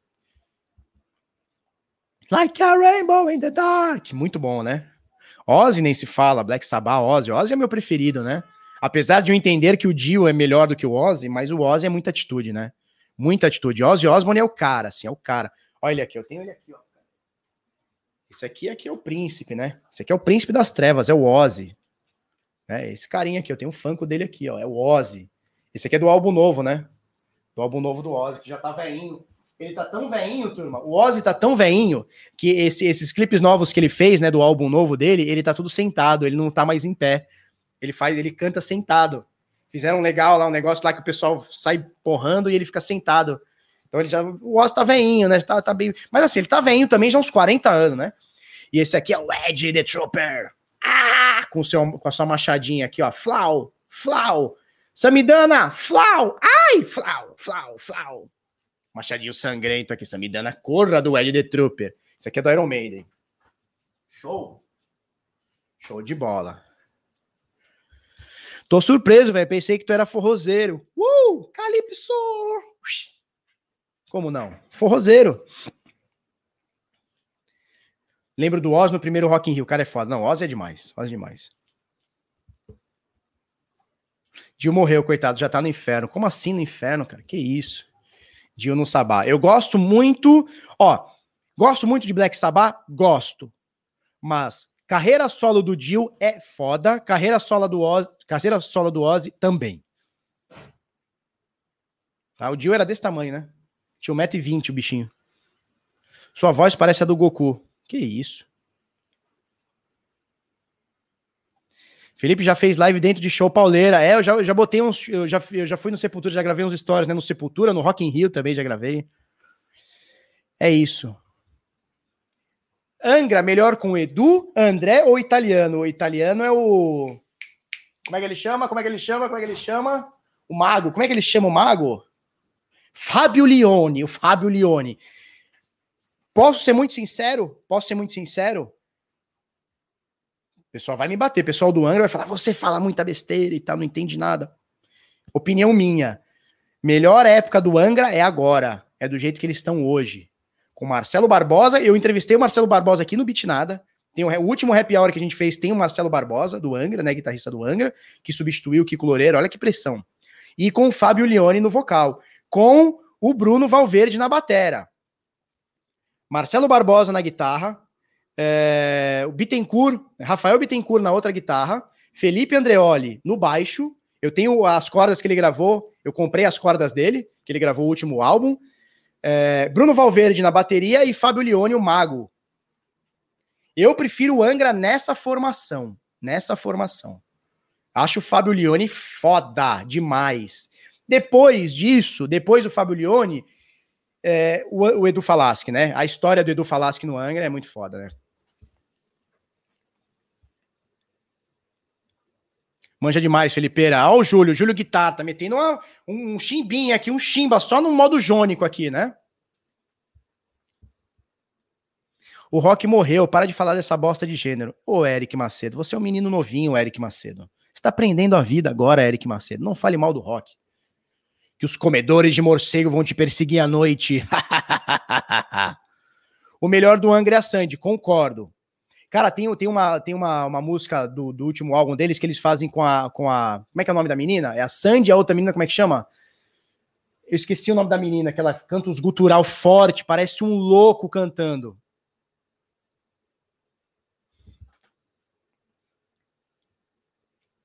deve gostar de funk, tá ligado? Ele gosta mesmo de funk, tá ligado? O molequinho gosta mesmo de funk, tá ligado? A meiona na canela, chavosão, tá ligado? Chavosão mesmo, tá ligado? No funk mesmo, tá ligado? Turma, é isso aí. Alissa, é verdade. Cara, ela tem um gogó, eu vou te falar.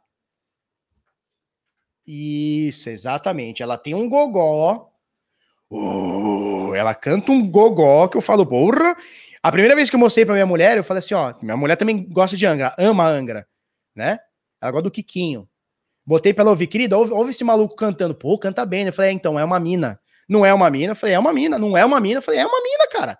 Não é. Foi procurar no YouTube pra ver a mina cantando. É uma mina cantando. Com voz de louca. Louca das cordas vocálicas. É isso. Ouve Nervosa, é a banda das minas, né? É a banda das minas, não é? Eu tô ligado. Turma, um beijo, um queijo para vocês. Bom fim de semana. Amanhã estamos aqui, ó. Ó, ó o Satoshi aqui ó, olhando para vocês. E eu não consigo pegar, eu sou baixinho. Ó o Satoshi aqui olhando para vocês, ó. Dá para ver ali o Satoshi? O Satoshão ali, ó. Dá para ver ali, ó, aqui, ó. Aqui o Satoshão. Satoshão tá desejando para vocês é, um bom fim de semana. Transem com camisinha, bebam bastante água, protetor solar. Vamos que vamos, um beijo, um queijo. Até, até segunda e até mais.